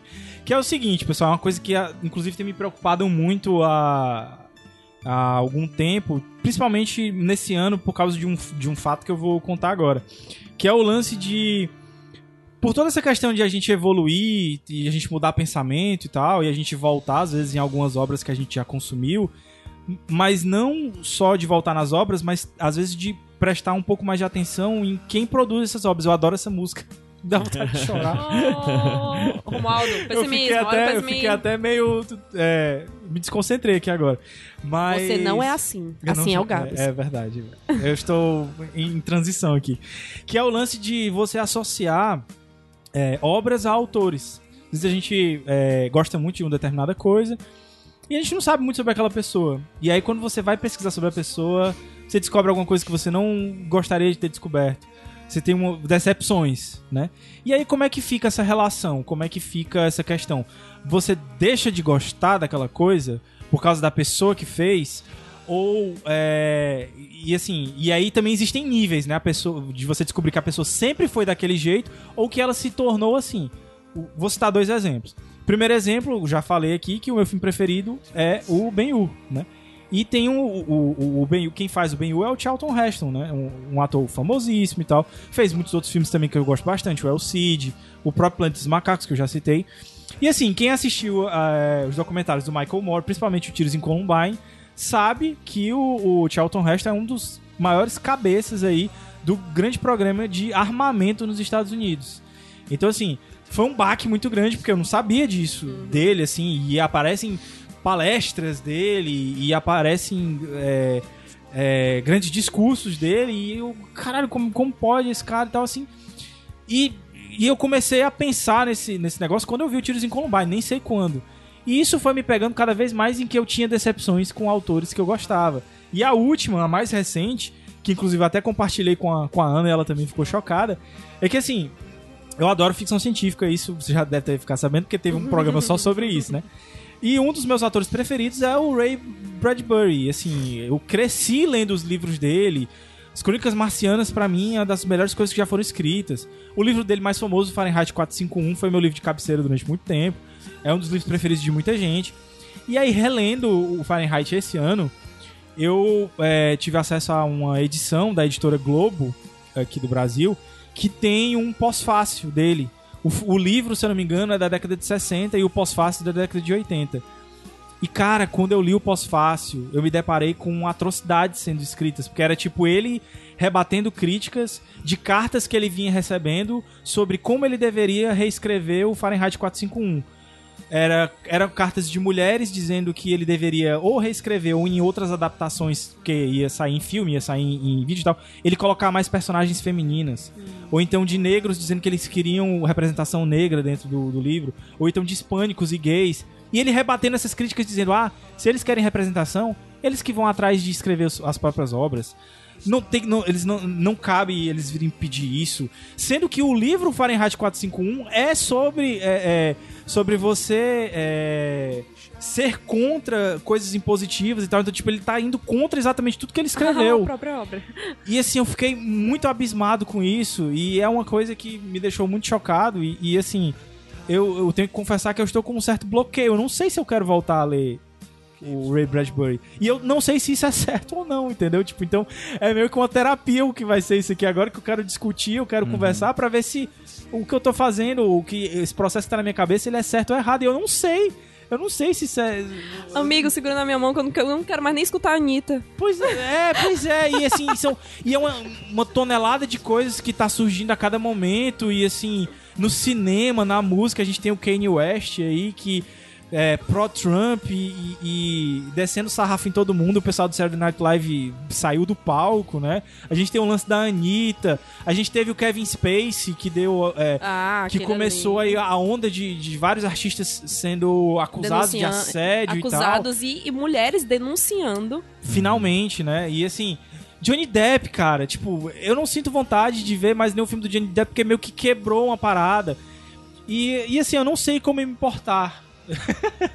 eu, eu realmente eu, eu- estou entregando os meus sentimentos aqui na- nas mãos de vocês que estão ouvindo, de vocês que estão aqui conversando, porque eu não sei. Eu não sei o que, é que eu devo fazer, entendeu? Tipo, eu não sei o que é o correto. Eu não acho que a gente vai chegar numa resposta definitiva aqui. Não vai, não vai. Esse programa é um programa que não dá pra responder. Não é um Mas- programa fácil como o do Bowie, que era todo mundo enviesado e já sabia a resposta logo no começo. Mas, assim, mas tem algumas perguntas que a gente pode se fazer. Por exemplo, os os exemplos que você citou, tem alguns contrastes muito óbvios. que o- Os primeiros eram é, sobre as opiniões dos autores, sobre, sobre a vida, e que podem ou não estar refletidas na obra deles. E outras são, assim, atos que as pessoas fizeram nas vidas pessoais delas, Aham. que assim, a gente vê o, trabalho da pessoa, mas não tá no trabalho esse- esses, essas ofensas. O John Depp, ele tá envolvido em, em violência doméstica, o, o, o Kevin Kevin, Spacey. Spacey, ele foi acusado de Assédio assédio. Aí, ok, o, o Kevin Spacey tem o agravante que a resposta dele ao assédio foi uma opinião horrível dizendo que ele Foi era pior. gay. Ah, Por tá, isso tá. ele, ele, ele A reação dele, né? devia ser perdoado. Então, aí já tem essa questão. Agora, essa o, parte- o- como foi? O, o emenda foi pior do que a, que a- Como é? A remenda foi pior do que o. Ah, um negócio aí. Um ditado É, aí. um ditado. Eu sou péssimo em ditados. Principalmente em gravação. Eu sempre me esqueço dos ditados na gravação. Eu vou me lembrar depois. E, e essa parte do, da vida pessoal, assim, me afeta realmente profundamente. O, A emenda é pior que o soneto, é isso? É, pronto, é. É, Nossa, como é poético. pra mim era remenda de roupa. é o- é o- Desculpa.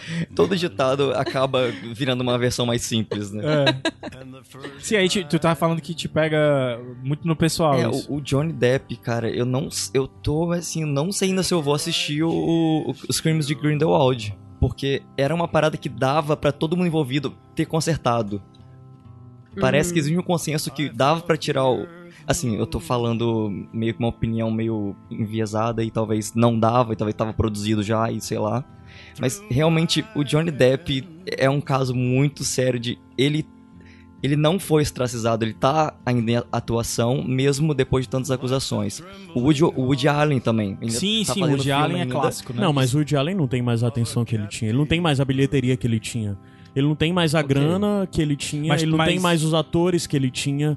A carreira do Woody Allen teve uma. Não foi. Não é nível Kevin Spacey, que a carreira foi aniquilada. Não é nível outros caras, mas só que o Woody Allen não tá no lugar onde ele já teve. Mesma coisa a gente pode dizer com Polanski, que tem essas Polanski questões é em torno também. do Polanski desde sempre. Tem o quê? Quantos anos que o Polanski não pisa nos Estados Unidos? Mas a questão é que, de mais recentemente pra cá, as que- esse debate retornou e o Polanski foi uma pessoa que passou a sofrer mais com isso. Logo, assim, existem níveis diferentes. Às vezes também é. Parece que é uma coisa. Não sei, acho que às vezes parece que no final das contas, é, quem tem piores relações públicas, ou quem é menos relacionado, ou quem as pessoas do meio já não gostam tanto, às vezes se torna uma coisa meio de revanchismo, porque é muito Ou dois pesos e então, duas as pessoas já medidas. tinham sofrido com aquilo, assim. Sim, E- exato. e, é o que eu tô assim, dizendo. Ai, que ótimo que conseguiram colocar Sim, isso na porque ele já era uma pessoa, já era essa pessoa não, Não benquista. exato. Quando não é os outros, tem sempre a coisa de dar um pouco mais de uma aliviada, de dar um pouco mais de, de e- Tipo o do Morgan Freeman. Do Morgan é Freeman isso, rolou pronto. um negócio e eu peguei e disse assim, caramba, vai acontecer a mesma coisa que aconteceu com É. o Kevin Space. Aí eu acho que, não- sei se foi até Livinho ou foi alguém lá do trabalho que disse assim, não, cara, não vai acontecer. Não, Não foi vai, tão pesado. sim, não sim, vai, não vai sim. acontecer a mesma Ah. coisa. Eu acho que até a galera já tá assim, ah, de novo. Já Aí tá também, meio. aí também entra um pouco o outro lado. Porque tem pessoas aí que são pegadas nessa coisa que às vezes a questão talvez não seja só apenas a, persona- a personalidade, mas onde ela se posiciona. Isso eu, eu de cara cito o Louis C.K., que ele sempre foi posto como, como uma pessoa que trabalhava o humor de uma forma diferente, menos depreciativa e tal. E no final das contas, ele tinha um comportamento na vida pessoal completamente de certa forma, de certa forma não, de todas as formas não condizente com o tipo de humor que ele fazia, com o tipo de humor que ele era visto, né? Então, é, eu acho que muitos fatores influenciam isso pra saber quem no final das contas vai ser crucificado ou não, né? E quanto tempo demora pra essa pessoa poder retornar ou não. Mas, Paines, antes disso eu tinha te interrompido, tu consegue retomar o teu? Não, não, acho que, acho que já tinha passado o que eu queria falar. Aproveitar, já que você citou o, o Luis C.K., e eu acho que é uma opinião que eu tenho em, em geral para esses tipos de casos, que é, eu acho que a pessoa tem todo o direito de voltar, de, de tentar mais uma vez. O que muda, eu acho que é o que cada um de nós pensa sobre aquela pessoa. Certo. Eu não acho que o julgamento coletivo, eh, na maioria dos casos, eu não acho que ele. Ok, eu tô, tô tentando. O tribunal é foda. O tribunal é foda. um- O tribunal é foda. Vamos, vamos deixar sem- de claro. É. O tribunal é foda. O ponto. O primeiro ponto é esse. O tribunal popular de mundo, internet e tal é foda. É foda. Você É, eu- fica muito marcado. É. Eu tiro pelo Rafinha Bastos. Eu não, não consigo mais ver as coisas do Rafinha Eu Bastos. nunca por, consegui, na verdade. por mais que eu gostava, eu, eu fui até pro stand-up dele, mas é. Eu não tinha uma bagagem, não tinha uma desconstrução, um negócio, né? O Isso que Rafinha eu tô- Bastos é um cara que nem sofreu tanto. Ele sofreu judicialmente por uma figura pública, não sofreu. Isso, foi na da Vanessa, né? Ah. E ele. Depois as pessoas foram lembrando de, ah, é, realmente isso aqui era pesado, isso aqui era um pesado. E ele morreu um período, mas voltou. E assim, as pessoas, ah, tu viu? O Rafinha deu uma opinião super legal. E eu. Eu não acompanho mais. Pra mim já foi. Uhum. Entendeu? Já passou, realmente foi o tribunal. Aquele tribunal, eu julguei de acordo com o tribunal. É. E pra mim foi. Não, mim, não- não especificamente, mais por atrás. exemplo, no caso de algumas figuras dessas que, ai, sofreram e tal, faz mais, é, é, às vezes pra mim não é nem só, caralho, não acredito que ele fez isso. É mais de, caralho, eu não vejo mais graça nessa pessoa. Não é pelo que ele fez, é porque Sim. simplesmente aí já vem o lance. Mas é ele essa mudou parada. Mas essa parada. Mas peraí, antes eu tinha de novo interrompido o Pines. Desculpa, pai. Retoma, Pines. Ah, Deu te- tempo dele pensar Do Luiz agora. Terminando então a questão. É, mas assim, eu- o que eu não quero Sobre passar. voltar, né, era? O que eu não quero passar aqui é que, tipo assim, todos têm que voltar, todos têm que ser perdoados. Até porque tem uma questão muito de questões de gênero, questões de raça. O, o Luis Kay é um cara branco, então é muito mais fácil perdoar ele. Ele não é uma mulher, tem várias mulheres que, por, às vezes, nem erro delas. Tem aquela. A Janet Jackson, Uhum. que é, ela teve um caso que o, num show mostrou o seio acidentalmente, Uhum. nunca mais voltou. E nem foi culpa dela. Então tem essas questões que, tipo, a gente. Quem a gente tá perdoando, às vezes tem essa, esses viés. Mas eu acho que, no geral, as pessoas é, deveriam ter pelo menos esse benefício da dúvida, esse benefício de serem perdoadas se elas é, foram, fo- cometeram um erro pontual, se elas não fazem isso como um serial, um obsessivo. Eu acho que. Eu acho que as pessoas deveriam ser perdoadas. O que o Gabs tinha falado do. É- é- não, é, não é bem perdoadas. Ok. Vamos lá, vamos consegue dizer. separar Elas o- precisam ter uma nova chance. Eu concordo. Mas, sim, eu acho que. E tu porque consegue é separar o acho difícil. pessoal que, da eu acho que antes ainda, eu, Tá. eu me, me, me embananei. As pessoas deveriam pedir perdão, que eu acho que isso não tá acontecendo.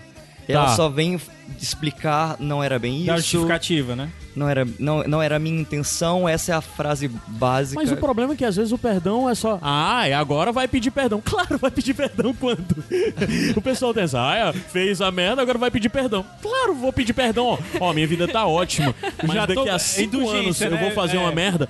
Fica com esse perdãozinho É. guardado, Ou tá então, bom? ou então já sabe que fez a merda e disse assim, gente, não, antecipadamente é o seguinte, eu Vai vou pedir vazar, perdão. é, vai vazar. Vai vazar, eu vou Eu pedir fiz a- perdão e E vocês vão saber aí por quê. É.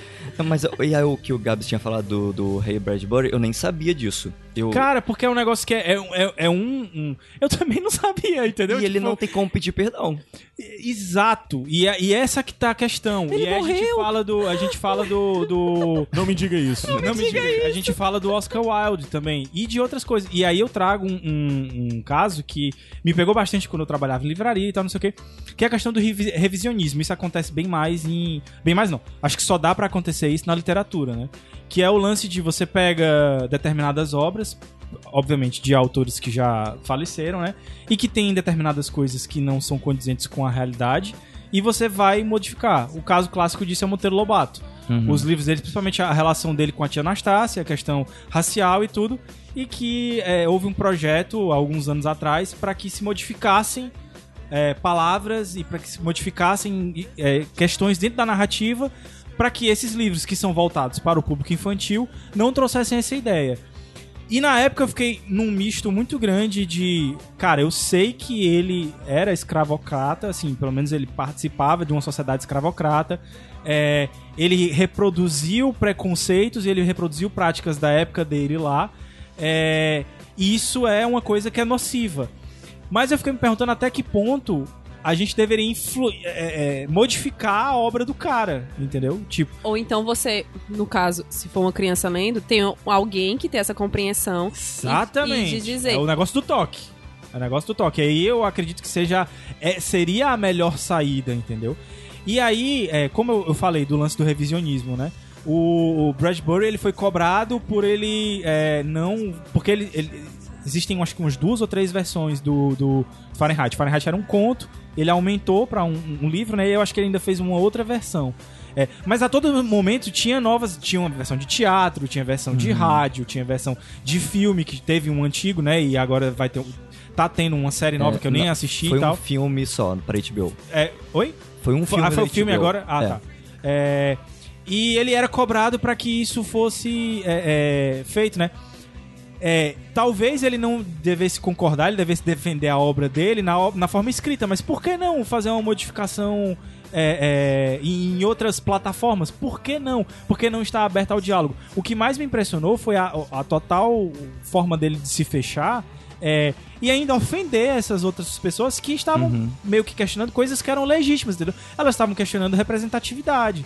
Porque aquela obra falou com elas de alguma forma, mas teria talvez falado mais. E assim, eu acho que até no caso da, da, da, mulher especificamente, eu acho que foi até um, um, um pouco de, de, de equívoco, porque existe uma mulher muito é, foda dentro do livro, entendeu? Tipo, uma menina que é quem traz toda a dúvida pro cara e tudo. É quem meio que levanta, é, quem acende a chama da dúvida dentro dele.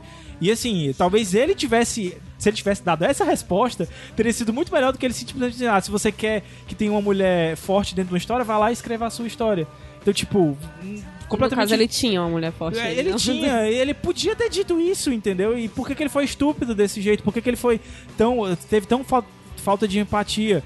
E aí é que entra essa questão. é, tipo, como é que a gente Mas tu acha separa? também que isso pega muito no protecionismo do autor com sua obra? Com certeza. Tipo, Com gente, eu- certeza. eu escrevi desse jeito porque eu quis escrever desse jeito, Mas- vocês estão querendo alterar por- conta Beleza, mas aí ele dissesse isso com relação à obra escrita e não com relação às outras Às coisas, outras. entendeu? Ah. Porque as outras coisas já estavam acontecendo. Já tinha a peça de teatro, porque inclusive essas cartas que ele estava recebendo eram justamente por causa da peça de, de teatro que ia estrear na, na Broadway, Hum. entendeu? Então foi por isso que ele recebeu essas cartas. E outra, tô falando isso, eu lembrei do caso do próprio Harry Potter, né? Quando veio exatamente. o negócio do- da, da menina, da Hermione negra, e quem não aceitou foram os fãs. Agora, agora existe também toda uma questão que a J.K. também embarca muito na onda. Ela é, é, que nem aquela par- agora- é, recentemente agora ela recentemente agora realmente essa semana né saiu o trailer novo lá do, do Animais Fantásticos e a gente descobriu uma coisa lá sobre a Nagini e tal não sei o que e aí ela foi soltar dizendo que ela tava guardando isso há 20, anos 20 anos. Ah. cara isso é muito forçado pode até ser pode ser pode É, mas é é, um, é um pouco síndrome de Jorge Lucas, né? mas é muito forçado cara Jorge Lucas é que não, já sabia de tudo, já Pois tava é. tudo, era isso, desde Não, o há começo. 20 anos, quando ela escreveu o livro, ela pensou, "Ah, podia ser uma mulher, né? Ah, não, melhor não. Ela pensou, mas. foi mas não, mas não colocou, né? Então, existe toda uma, uma questão de também embarcar na onda da parada, porque, obviamente, é a questão da exposição. E principalmente por é, ter o tribunal. O tribunal hoje É. Pois é, molda isso muita de, coisa. de tribunal, eu entendeu? vou puxar algo que é, acho que já é um pouco pra. Antes da gente chegar nas Isso, considerações finais, já é mais. Já é pra levar pro final. Eu tava ontem debatendo com um grupo de amigos, né? Que é um grupo de amigos que são pessoas que eram meus amigos de adolescência e que nós crescemos e que de certa forma são pessoas que têm mais a. Tem as pessoas mais de um lado, tem as pessoas mais no meio, tem as pessoas mais na ponta. E eu não tô falando necessariamente direita ou esquerda. Tô falando de questão de posição de vida. Mas são todas pessoas muito abertas a debates. Então esse grupo é sempre muito interessante. Às vezes dá preguiça, porque é um grupo que você abre e tem textões gigantes, sabe? E é sempre debatendo coisas muito profundas. Mas bem, Tipo o irrelevante. bando de Roma. Não, é. Não. Igualzinho. Tem, tem, não tem meme como o bando de Roma. É tipo o bandinho. O bandinho é assim, a gente só debate Oh. Questões super, super Mas então, a profundas. questão é que um amigo levantou.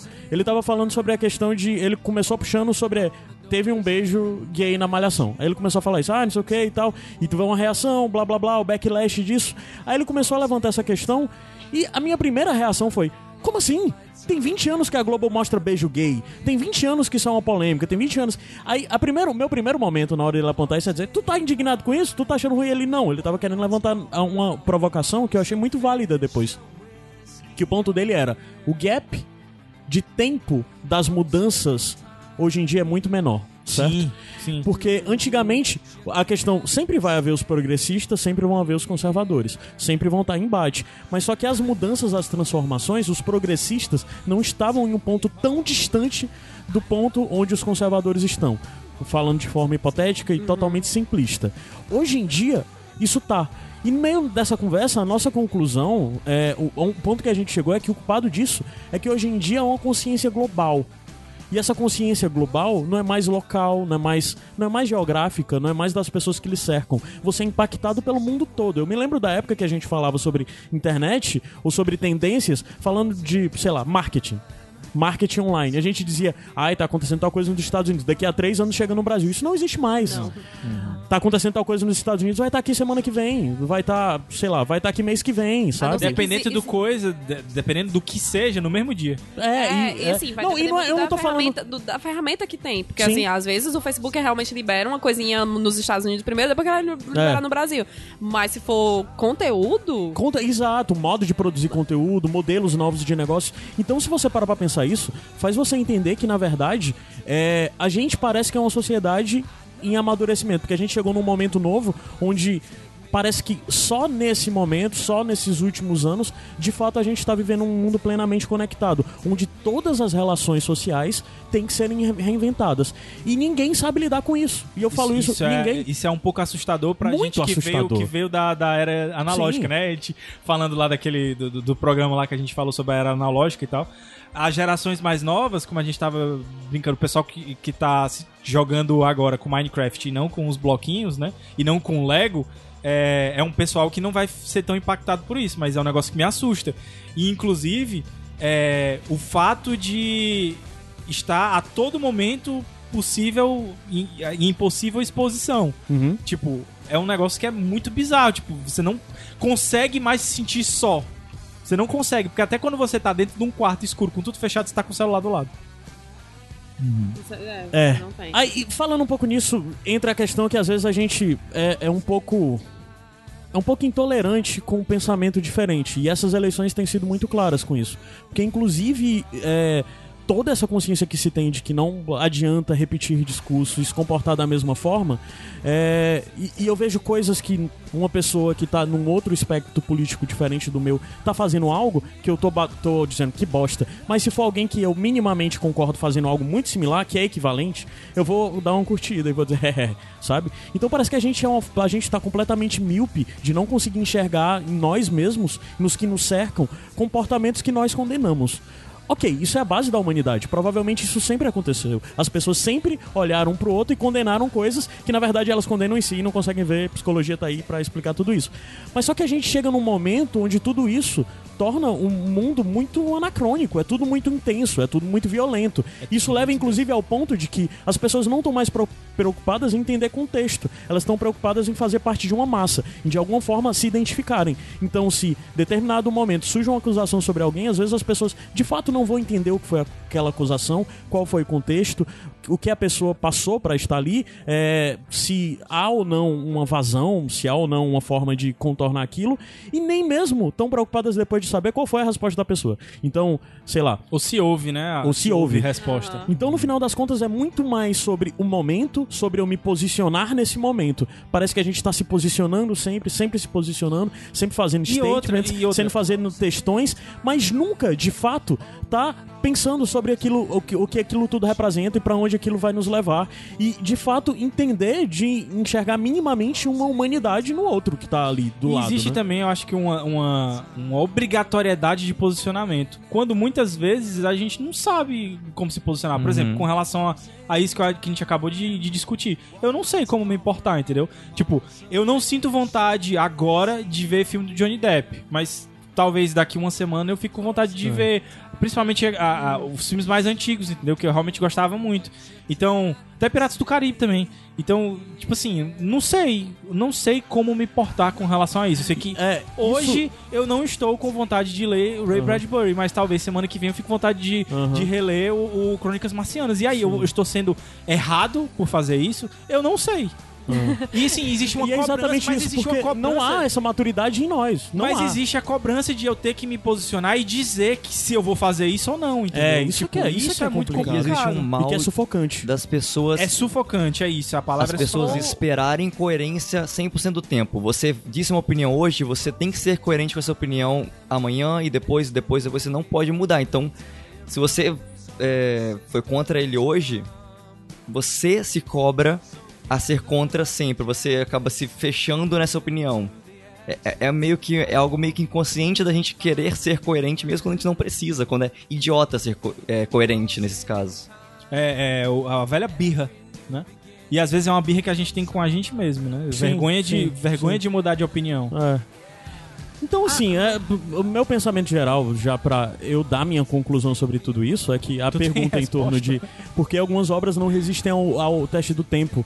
Porque o que me parece é que a gente, a cada momento, entende menos o que significa isso, a passagem do tempo e as mudanças do mundo. A gente, é, eu não sei dizer se era assim há 30 anos atrás, nessa intensidade, nessa velocidade, e se havia algo dessa tem, forma. Tu tem noção que daqui a pouco a gente vai dizer há 30 anos atrás a gente vai estar vivo? 30 anos atrás? Tipo Ah, assim, sim, a gente vai estar vivo consciente, né? É. Então, o seu pessimismo. Hã? Tu pode dizer assim, não, não vou mais ainda tá aqui. Tô não tô mais aqui, não. mas a questão é que assim, determinadas obras não resistem ao teste do tempo, ou determinadas obras têm que resistir ao teste do tempo. É, o, o que, no final das contas, pra mim, o grande problema em tudo isso é esse senso de obrigação que existe E sobre outra. ter ou não ter que resistir, ter ou não ter que se posicionar, Cê- é- ter ou não ter que gostar, poder ou né? não poder Tipo, gostar, é, sabe? é- é, a- principalmente em arte, especificamente, que é o que a gente mais fala aqui, né? É o lance da imortalidade. é, as pessoas querem A obra boa As é aquela que pessoas- resiste ao É, não, tempo. não, que e você... outra, até na, na- na própria feitura da, da, da parada, a, a galera, eu quero fazer um negócio aqui pra ser imortalizado, entendeu? E ele não leva em consideração que daqui a uma semana pode ter passado tua, tua vibe, entendeu? É, é o que eu acho engraçado quando a galera fala assim: ah, gente, a Mona Lisa foi imortalizada. Ela tá lá, não sei quantos mil. não, mil anos não, não. Mas. É, e pra- talvez na época ela fosse um simples retrato. Era um retrato que, que o Da Vinci levava com ele nas viagens dele, botava E- dentro do baú dele. E assim, ele era pago pra fazer aquilo. Né? Hoje em dia a gente fica, o não, pior, que ele, o mas pior que ele não foi pago. pela Mona Lisa não foi. Não, porque ele, não, ele nunca entregou. Ah, ele, ele Inclusive, deu quero um indicar- calote ao contrário. Foi. Deram um calote nele e ele ficou com a obra pra ele. Aí ele Ah. ficava. Ele passou, tipo, 30 anos. Ah, vou botar uma coisa aqui, vou botar uma coisa. Tem que indicar ainda a biografia do, do Da Vinci. Mas Gabs, o, o pai a gente queria tem falar que alguma ir coisa. pras conclusões, porque estouramos os Não, tempos. a gente já Não, tá as- nas conclusões. Tamo. já a, minha, tá. a minha conclusão, eu acho que a gente tem que rever as obras pra Sim. justamente ter Exatamente. essa concepção de que se ela ainda se encaixa com o seu momento, ou então talvez você vá ver mais na frente, você vê em três períodos. Você vê num momento, vê no outro, ah, não encaixou não, mas você vai mais ver na frente, ah, agora foi- fez algum sentido. Exatamente. Porque só com, com a sua vivência que ela vai, ela vai fazer diferentes sentidos. Ou, assim, efeito, questão do Star Wars, efeitos especiais. Você, se você gosta daquilo, se você gosta daquele tipo de coisa, você vai saber da importância daquele filme pro, pro, pro, pro, pra história da, do- da ficção científica. Né? Você não vai se- simplesmente olhar o Star Wars e dizer, ai, cara, que paia esses efeitos especiais. Hoje em dia eu não acho mais legal. Não, cara, se tu, se tu, se tu gostar do Star Wars, tu vai entender que aquilo era essencial, que aquilo foi um marco. Tu não vai achar o filme ruim porque os efeitos não são mais tão tecnológicos assim. Eu acho que, a, que a, a mensagem que fica mais disso que tu falou, Jane, é se permitir. É se permitir reassi- é- é- é, retomar essas coisas, reassistir, reler Tem e tal. outras opiniões sobre a mesma obra. Mas também se permitir assistir coisas novas barra antigas, entendeu? Tipo, voltar pra ah, aquele filme que todo mundo fala, mas que você nunca assistiu. Tenta ver pra ver se tu gosta, cara. O, o Vento Levou, sei lá, o, o próprio Ben, o eu próprio Ben Hu, isso, porque entendeu? eu nunca assisti um Tipo, filme na o Vento época. Levou eu não gosto, o Novice Rebelde eu não gosto, mas eu sei que pra muitas pessoas são muito bons, entendeu? Tipo, você, você criar uma barreira simplesmente porque é uma coisa que é antiga e você acha que vai ser datada, pode não ser. Vai lá, pai. Assim, eu concordo plenamente com a Gianni essa questão de estar aberto a experimentar algo que você não experimentou, ou experimentar novamente aquilo que você tá- há muito tempo viu e muda de opinião. Mas acho que também a questão, tentando responder a, a pergunta porcamente, é, eu acho que algumas, algumas obras não resistem ao tempo porque dá muito trabalho você ficar considerando esse, esse, esse conceito de tempo. É muito mais fácil você só Deixar guardado ali? é, ou deixar guardado ou negar, ou falar, ah, é velho, eu não quero, eu não quero estudar pra. Eu não quero ser um especialista em cinema só pra poder gostar dessa obra. Eu não quero ficar procurando as respostas desse, desse autor aqui só pra poder perdoar Eu ele. sou obrigado a gostar disso, né? Se eu, se eu estudo cinema, eu sou obrigado a gostar de Odisseia. Então, às, às vezes, e aí. Tu sabe que ele tá falando isso por causa do boi, né?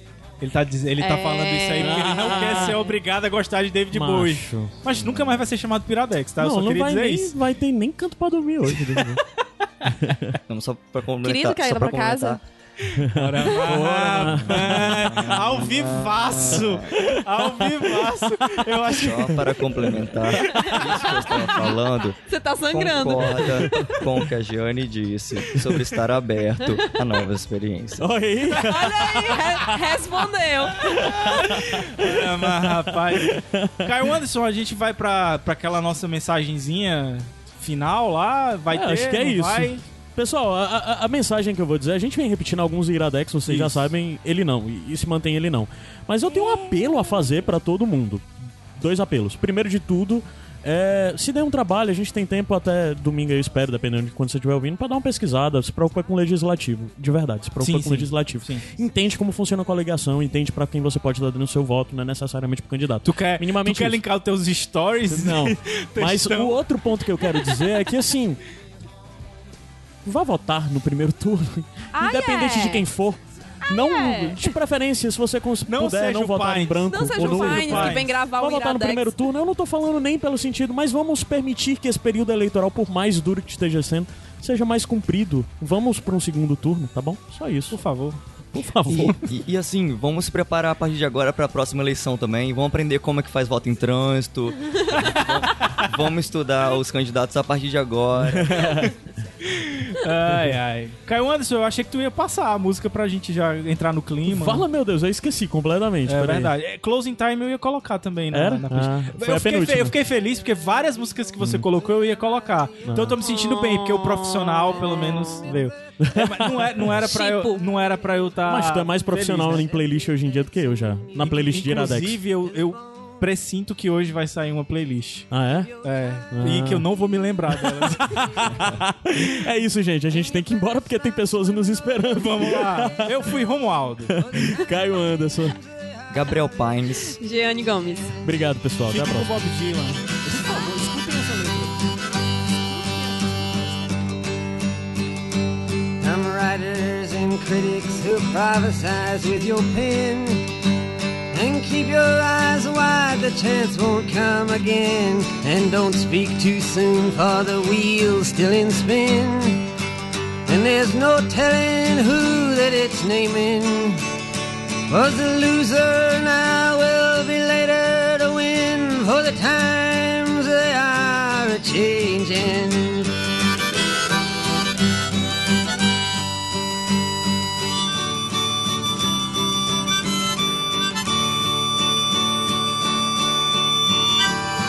Senators congressmen, please heed the call.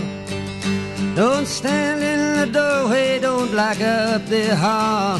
For he that gets hurt will be he who has stalled. The battle outside raging will soon shake your windows and rattle your walls. For the times they are a changing.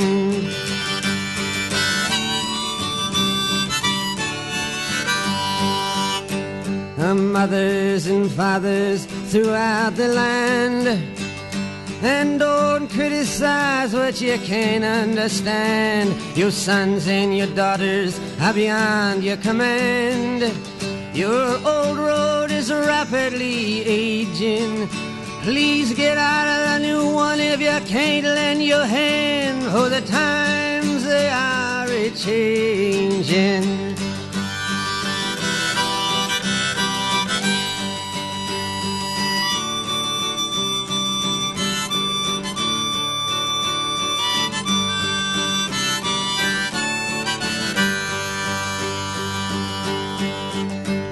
Line it is drawn, the curse it is cast. The slow one now will later be fast, as the present now will later be past. The order is rapidly fading, and the first one now will later be last. For the times they are a changing.